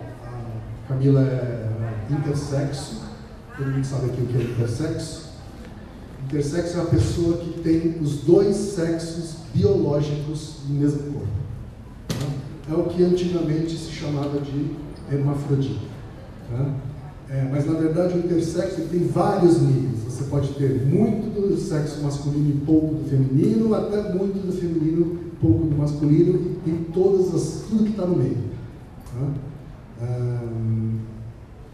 ela sofria muito por causa disso, porque ela tinha um porte de homem, uma voz meio grossa, mas ela gostava de homem, né? e enfim, sofreu muito, sofreu bullying por isso, né? porque as pessoas não entendem o que é intersexo, né? e falaram, ah, isso é uma sapata, né? não de homem. É, foi muito, sofreu muito assédio moral também é, no mercado publicitário, saiu do mercado publicitário, mas ela já estava com a cabeça é, mas eu, eu uso é, ela para fechar aqui porque tem um dos últimos posts que ela deixou no Facebook, é, eu nunca mais esqueci. Né? E tem muito a ver com o papo que a gente está tendo aqui. Ela disse o seguinte: se você não está nervoso, irritado, indignado, você não está vendo direito. É, e a pergunta que eu deixo aqui para todo mundo, a reflexão que eu deixo para todo mundo aqui é Cada um, da, cada um de nós aqui está vendo direito para ficar indignado? É, e tudo isso, né? Falar sobre o título da palestra, tudo isso porque acho que a gente consegue, é, nós privilegiados, e aqui tem muitos privilegiados também, né, a gente consegue ajudar a tornar o mundo menos chato para quem se fode mais. Porque para quem se fode mais, o mundo está ficando menos chato. Foi chato durante muito tempo para eles. Né? E legal os privilegiados. Né? Então, agora que a coisa está começando a mudar e a gente tem que fazer alguma coisa a respeito. Muito obrigado.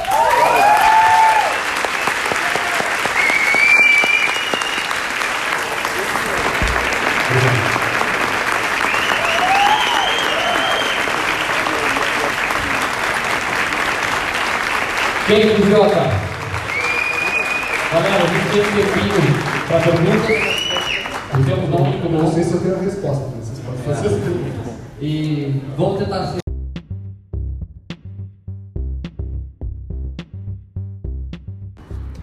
O Douglas Show da BM Works é um dos campeões de venda de impressoras e de fotocabines é, no Brasil, podemos dizer assim. Ele que atende a DNP, é revendedor autorizado e faz mais do que venda, ele dá todo um suporte e consultoria para os seus clientes e inclusive foi premiado pela DNP esse ano no encontro dos revendedores, porque tem feito um trabalho fantástico. A gente viu de perto isso porque no Cabine Photoshop que a gente lançou no passado, ele de novo teve uma presença muito marcante nas, nos debates, nas palestras e também na indicação e na ajuda que ele deu para a gente fazer esse evento e lá com o espaço fez um lançamento da cabine é, fotográfica com realidade é, virtual, né, com, com realidade aumentada, algo incrível que combina é, a impressão com realidade aumentada é fantástico, só vendo para entender. E estava lá na feira, inclusive, esse lançamento que fez muito sucesso. Fotocabine de novo bombando. É um mercado que cresce 15% ao ano, no mínimo, e vai crescendo a mais. Tanto que o nosso evento deve aumentar de tamanho aí é, em 2019. E o Douglas falou então por que, que vale a pena entrar nesse mercado, qual o perfil é, do investidor, do empreendedor. E é, foi bem interessante. Eu peguei um bom trecho também da palestra dele no, no, na Arena Talks, né, na Arena Fox dos Fox Talks. Vamos ouvir então. O fato dos contratantes, que é o noivo, a noiva, o aniversariante, ou a empresa, buscarem contratadas a empresa que fornece o evento, a fotocabine, que proporcione uma experiência de entretenimento somada à entrega de fotos impressas, faz com que se crie uma oportunidade da monetização através da fotografia. Significa que, enquanto houver impressão da foto em papel, teremos razões para continuar lucrando em alto eventos sociais. Tudo que for evento social hoje é uma oportunidade de você estar colocando a sua, a sua cabine, o seu toque.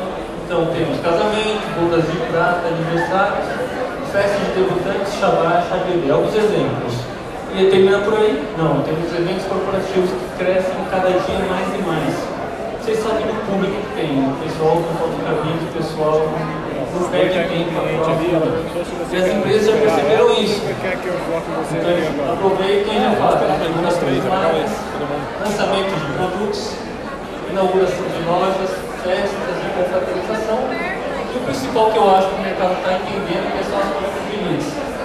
Pesquisas de mercado, abastecendo e filtrando dados com novos perfis de clientes. Hoje em dia, para você abordar um público e coletar os dados é coisa mais difícil. Através do evento, da, do, fotocabine, você consegue abordar com muito mais facilidade. Então você tira uma foto da pessoa, do público, coleta os leads, os dados, cada pesquisinha, ele vai lá e coleta a foto impressa. Hoje em dia está muito em alta e por isso as empresas vão arrecadando os dados que precisam, coletando as informações para selecionar o seu público-alvo de acordo com os produtos que forem lançando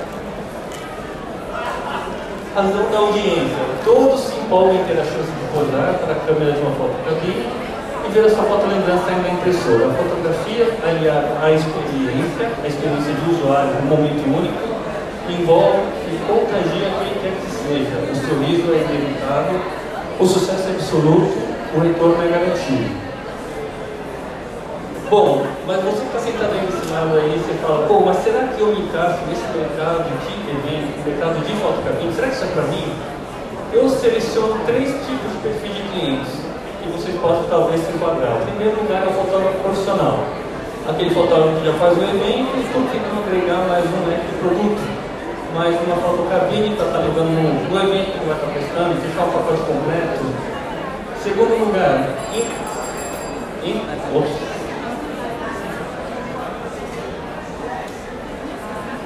Segundo lugar, empreendedores que buscam rentabilidade com baixo investimento e curto payback. É o principal que eu estava falando. O pessoal que tem dinheiro, quer entrar no segmento, não quer se arriscar, e aí ele, ele, ele resolve entrar no segmento para cabine e ver o sucesso. E por fim, o terceiro e último perfil, para aqueles que já possuem uma fonte de renda fixa e querem uma renda extra aquele pessoal que já tem um trabalho garantido, já tem né, dono de uma loja ou trabalha no emprego fixo, ele quer ter uma renda extra no final de semana, ele consegue. Eu tenho diversos clientes hoje que trabalham na Volkswagen, na Nestlé, na Votorantim, que compraram uma fotocabine e conseguem, fazer 5 eventos na semana e chega uma renda boa, 10 a 15 mil reais. Então é uma coisa para se pensar, de repente, em qual perfil desse você pode estar se enquadrando. E para quem não conhece, eu vou apresentar aqui alguns exemplos dos, das estruturas que a gente já trabalha no mercado, que o pessoal já está acostumado a encontrar nas festas. Então temos fotocabine, temos fotocabine, totem, labinan, espelho mágico, cabine inflável, cabine virtual que já trabalha com realidade aumentada, e as opções de mobilidade, pony, tuk-tuk, bicicleta fotográfica.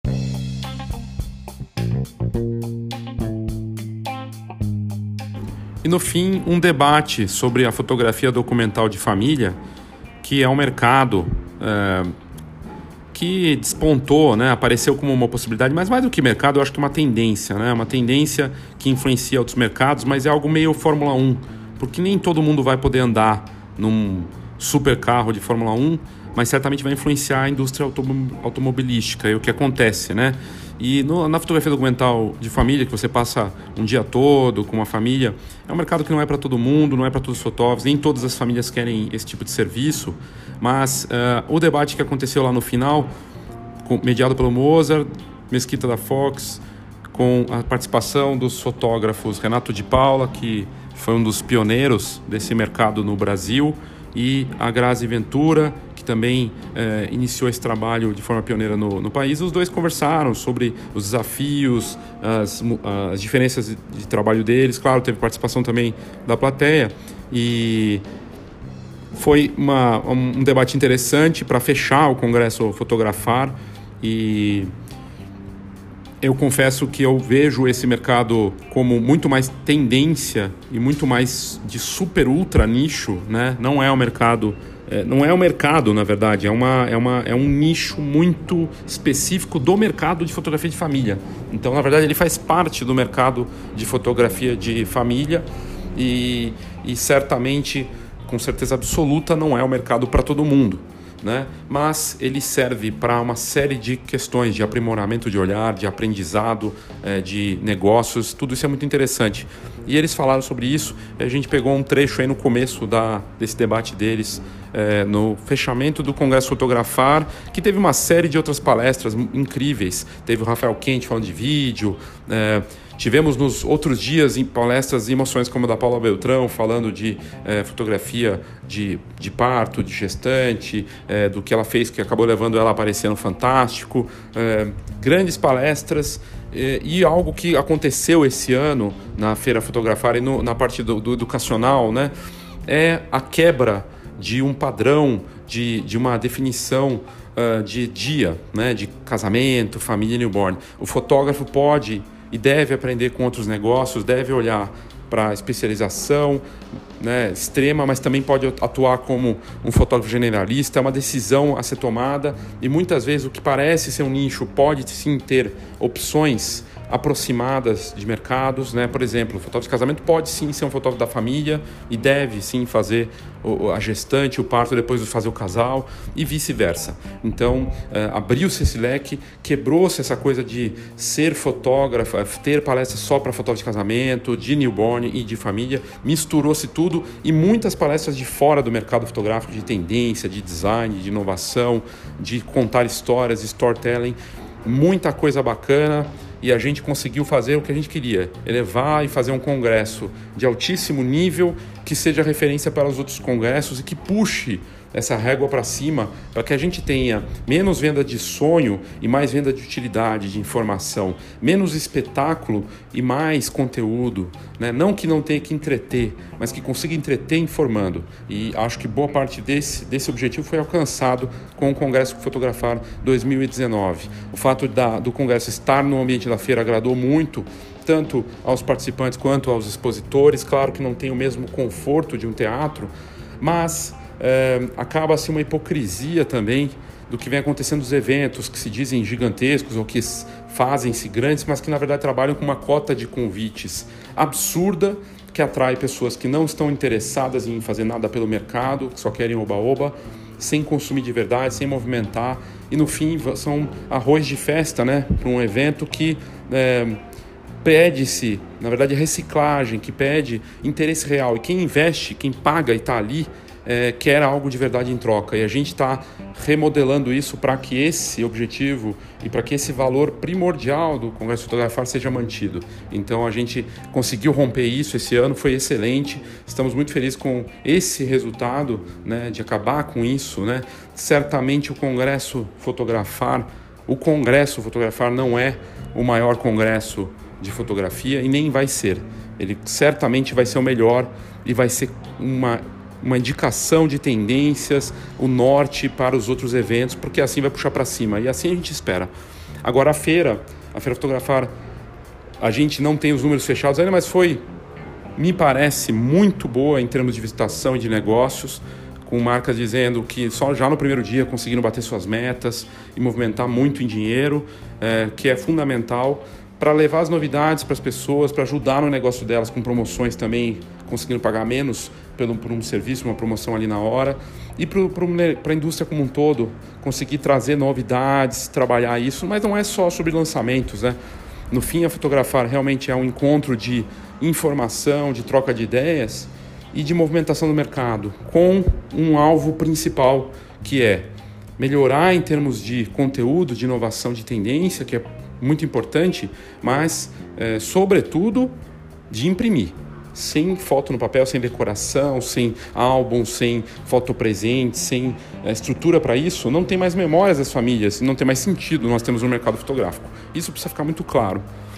O evento foi um sucesso, é, dentro do possível, da condição do país nesse momento também, e um mercado que tem tudo para crescer, para se desenvolver em várias áreas. A gente viu uh, as empresas de formatura, o evento de empresa de formatura uh, muito uh, cheio, é, movimentado também, de interessados, de gente buscando informação de todas as partes do Brasil, do Norte, Nordeste, Sul.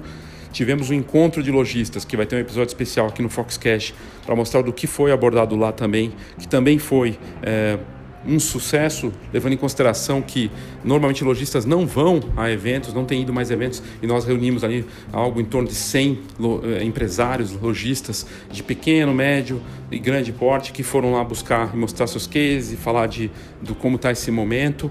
Então foi muito bom e, e nós saímos do evento com a sensação de missão cumprida de entregar um evento que pudesse realmente impactar na vida da, da, de quem vive da fotografia.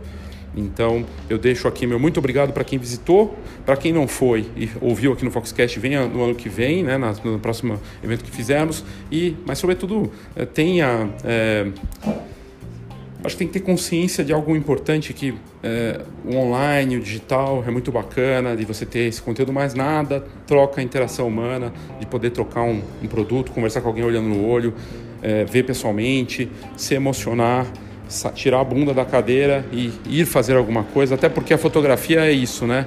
Seja em qualquer negócio, ela vai acontecer no real, no mundo real, no mundo presencial e não nas telinhas e telonas por aí.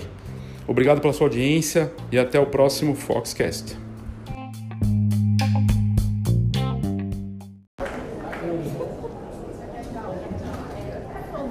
Bom que a gente falou de igualdade porque agora Renato não vai querer tomar tanto tempo da graça para falar menos dessa vez. Ele fala muito, muito. A gente convida ele para gravar o programa e ele fica três horas divagando sobre o tema. Mas agora ele vai compartilhar o bloco, vai falar tudo o que ele quer e o que ele pode compartilhar para a gente. Cadê o Renato? Renato? Ah, mas ele quer ser diferentão, vem lá do fundo. Não, você vai subir do lado lá do lado. Vem cá, isso, aí.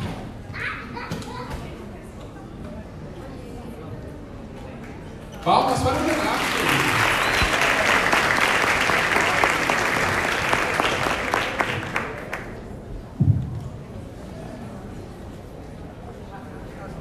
Rafa, você não vai me chamar? Como assim, Rafa?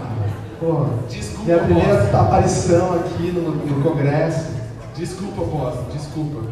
E a pessoa mais importante dessa palestra, desse, desse discurso, dessa, desse ah, para, para, para, para, sem, sem mais importante. Mozart Mesquita.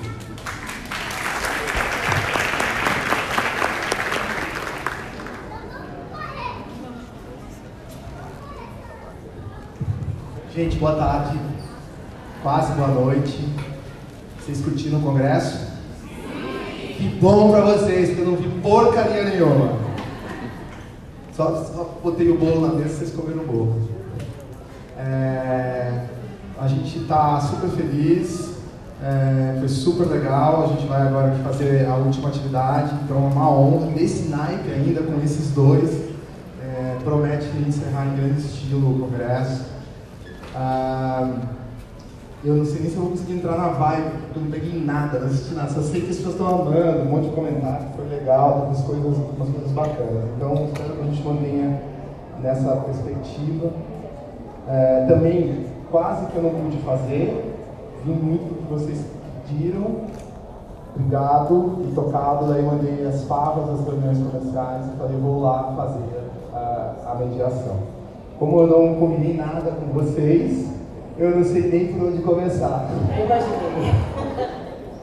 Mas é, eu, eu tenho um cheiro, assim, né? Eu acho que. Uh, eu hoje de manhã eu lembrando de uma fala do Léo, numa outra atividade nossa, falando dos momentos de crise e da importância da família.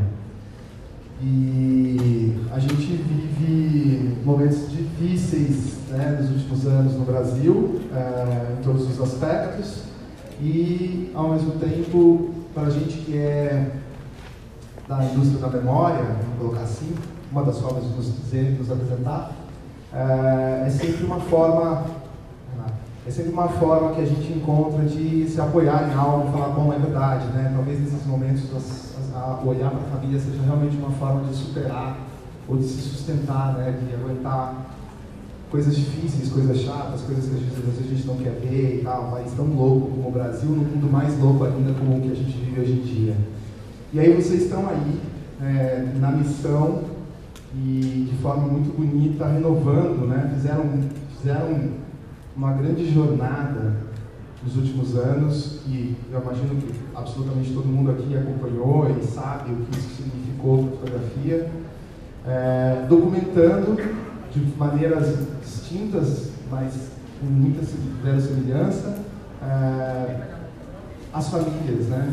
É, registrando a memória dessas famílias. E eu acho que a gente podia começar indo direto ao ponto que nos fez propor esse debate, né? E eu lembro da reunião, da conversa, do grupo, ajuda a gente a, a, a, escolher por que falar disso, por que falar daquilo. A gente falou, pô, vamos abordar a família como? Já tinha tanta mudança que a gente estava propondo, derrubar os dias, misturar tudo e trazer um monte de gente que não é da fotografia e tal. E a gente falou, pô, nada melhor do que fechar com, com o assunto família e fechar com a revolução que esses, essas figuras fizeram, né?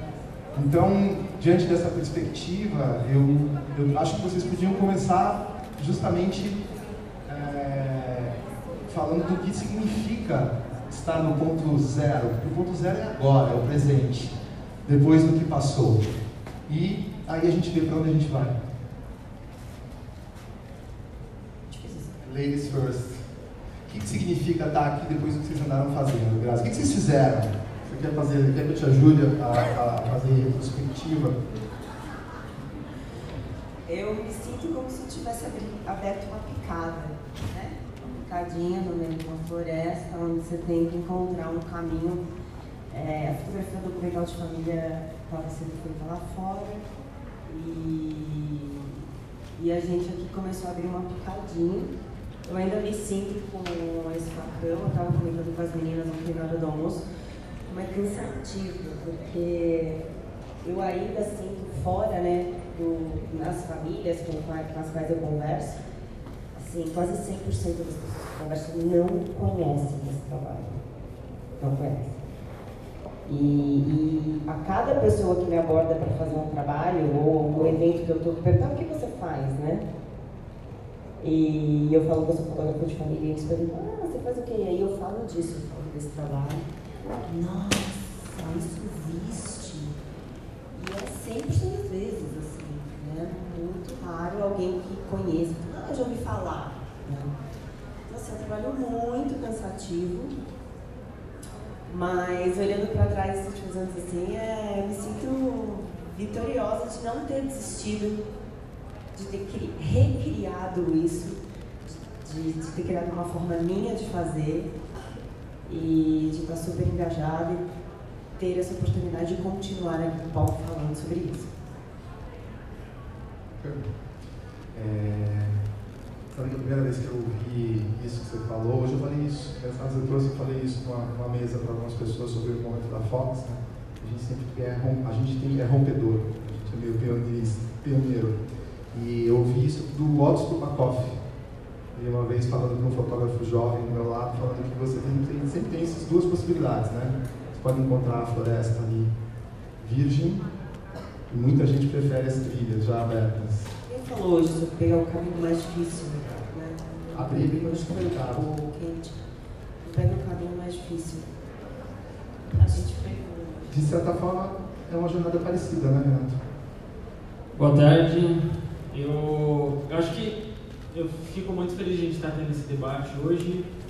É, acho que tudo começou com Coragem Sua, do Léo, de lá em 2016, né? Foi, é, eu tive a oportunidade de falar aqui no, no Congresso Fotografar sobre é, um trabalho meu que ainda estava nascendo e, e que ainda né, continua nascendo, né, é, mesmo na cabeça de, de, a gente, a Grazi estava falando agora sobre, ah, pô, eu falo para as famílias, as famílias não conhecem, mas mesmo fotógrafos não conhecem, né, e, e assim, eu tento passar o máximo possível de informação do, do que é a fotografia documental, do que, que ela representa, de como é, quais são as diferenças, e algumas vezes ainda tenho algumas marcações assim que eu recebo Renato, você é a minha maior inspiração na fotografia lifestyle.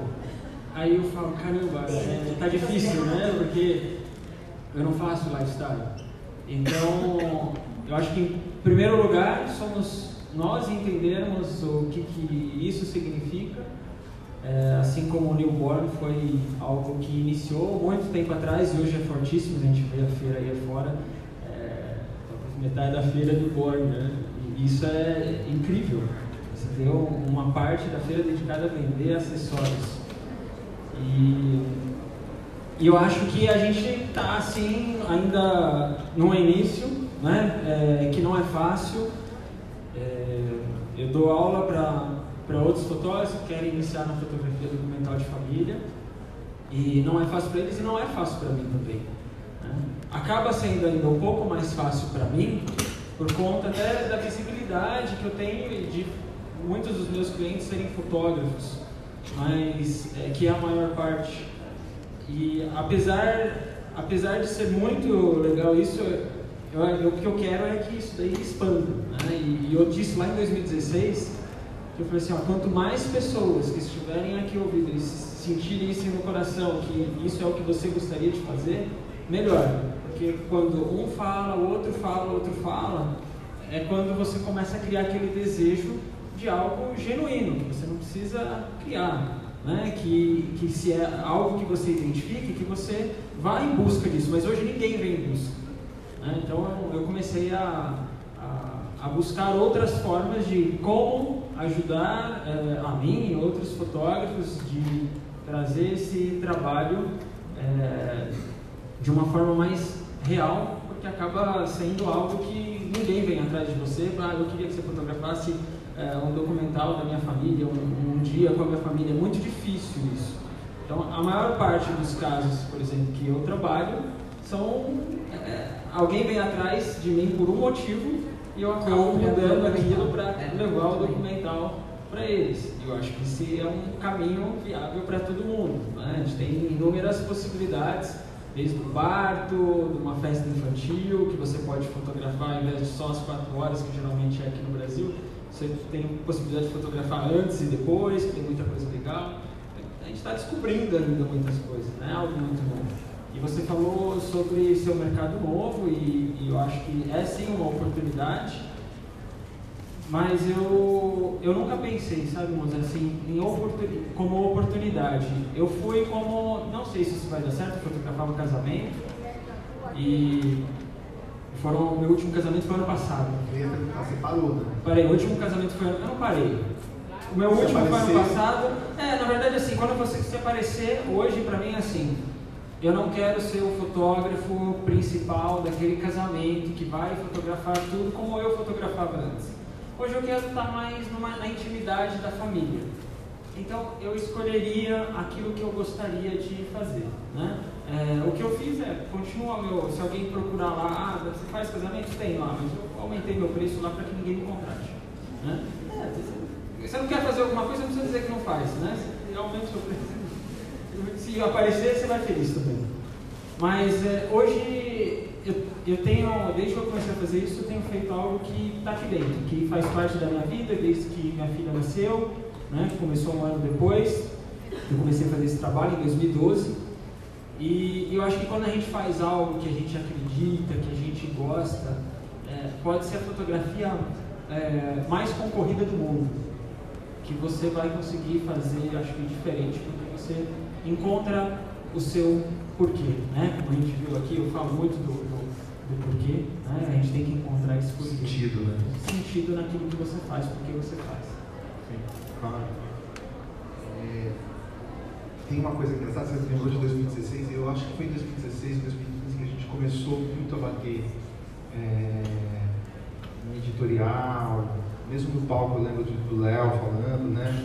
Que a gente achava que era um caminho para a fotografia profissional se enxergar como fotógrafo de família. Porque eu lembro disso. Você lembra disso, né? E a gente rodou o Brasil com os eventos falando disso e tal. É, porque, de fato, você vai ter um leque mais amplo enquanto posicionamento, né? É o fotógrafo, você fica fotografando pro resto da vida. É. Né? Eu tive a oportunidade de fazer casamento, depois eu fiz o parto, depois eu fiz o documental. Você não aí fez o newborn? Não fiz, Eu fiz um workshop de newborn agora, recentemente, é verdade. É, aí eu fiz um. Aí eu não consegui fazer o parto, porque eu estava fazendo um, um, documental fora, é, daqui, aí a Petelinka foi no, no, meu lugar e depois eu fiz um, um, outro trabalho eles depois do parto, que chama fechamento de parto, são 30 dias depois do parto, é um ritual mexicano, lá era mexicana, e, e foi um trabalho diferente. E, então é, é, gostoso isso, quando a mesma família te chama né, e ela faz questão que você esteja ali com eles, e é muito isso acho que, vocês apresentaram. Né, a hora que você conquista uma família, você tem ela para sempre. Quase como médico, né? É, é isso, é o médico da família, o fotógrafo da família. Muito legal. É, mas aí a gente se depara com uma questão que é tem deslocamento vocês dois, por exemplo, fazem, né? Porque aí você agrega essa questão documental. E, porque, dá, porque eu acho que, olhando no mercado, a gente vê muito tem muita gente que defende definir como fotógrafo de família, mas não tem todas essas pessoas definindo como fotógrafo de família documental. Você concorda comigo ou não? Eu, sim, eu acho que, é, sabe, eu ainda levanto, eu acho que não importa muito, sabe, fotógrafo de família ou fotógrafo só, é, eu acabo levando o documental de família para ver se o negócio desenvolve mais e, e, e as pessoas se interessem em saber por que isso. Né? Eu acho que o perguntar, da curiosidade, é, talvez se a, foto, a fotografia documental de família fosse igual ao newborn, eu não precisaria falar, sou fotógrafo de newborn, não sou fotógrafo. Né? É, acho que seria mais interessante. Eu espero que um dia eu mude lá. Né? Mas hoje em dia você chega no hotel e se registra como fotógrafo documental de família? Não, fotógrafo. Vamos à enquete rápida aqui. Quantos aqui na plateia se dizem fotógrafos de família? E quantos se dizem fotógrafos de família documental? Você é fotógrafo documental. Ó, você vê aqui, você até uma ideia dos estágios. Legal. Bacana. E, e aí eu queria, acho que a gente podia também fazer um, ponto, um contraponto aqui, que é vocês encontraram abordagens um pouco diferentes, né? Na, na, nas, nas propostas. Vocês podem falar um pouco disso? Começando com você. O que você oferece? O que você propõe hoje para a família? Que te contrata? Eu proponho que ela me diga o que ela gostaria de. as coisas que elas gostariam de se lembrar. É uma frase que eu uso, o que você gostaria de se lembrar. E eu comecei fazendo isso porque eu olhei para minha própria família e o meu pai há 40 anos fala que ele se lembra que quando eu tinha um ano de idade a gente ia para a feirinha e eu pedia um balão, um balão, um balão a primeira palavra que eu aprendi, e ele se sentia muito pai, assim, acho que era um, para ele um sentido muito de paternidade muito forte. E eu tenho muitas fotos dessa do balão, eu, ele e o balão, né? A gente só, provavelmente só se vê no final de semana. Então era um momento muito forte de conexão, e ele, há 40 anos, ele fala isso. Então ali eu descobri que o meu trabalho seria encontrar em cada uma dessas famílias sua fotografia do balão. E cada uma dessas famílias tem essa fotografia do balão, elas são únicas. E eu descobri que eu precisava, né, no meu trabalho, descobrir isso, quais são os momentos que você gostaria de se lembrar.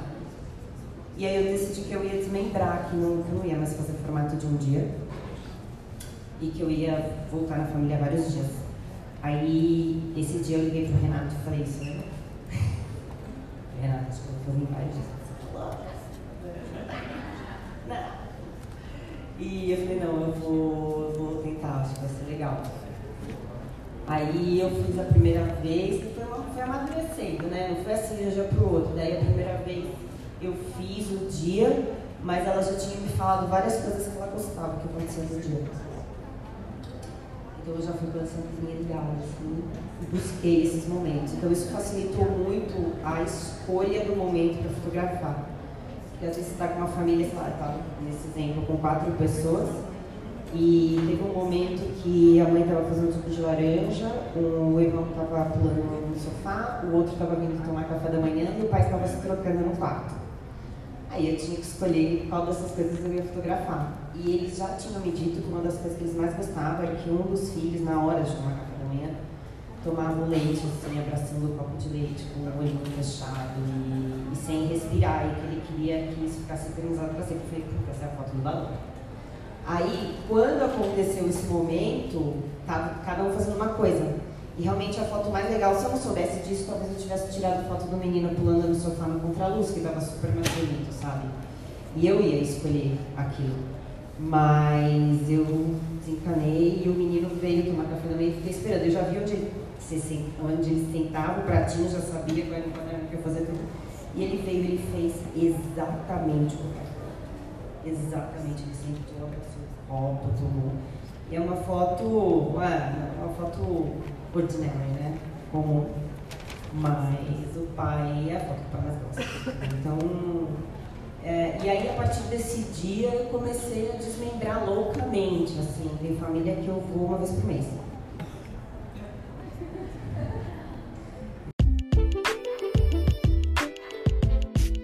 Saiba tudo sobre o mercado fotográfico. Acesse fox.com.br. Tendências, negócios e inspiração para quem vive fotografia. fox.com.br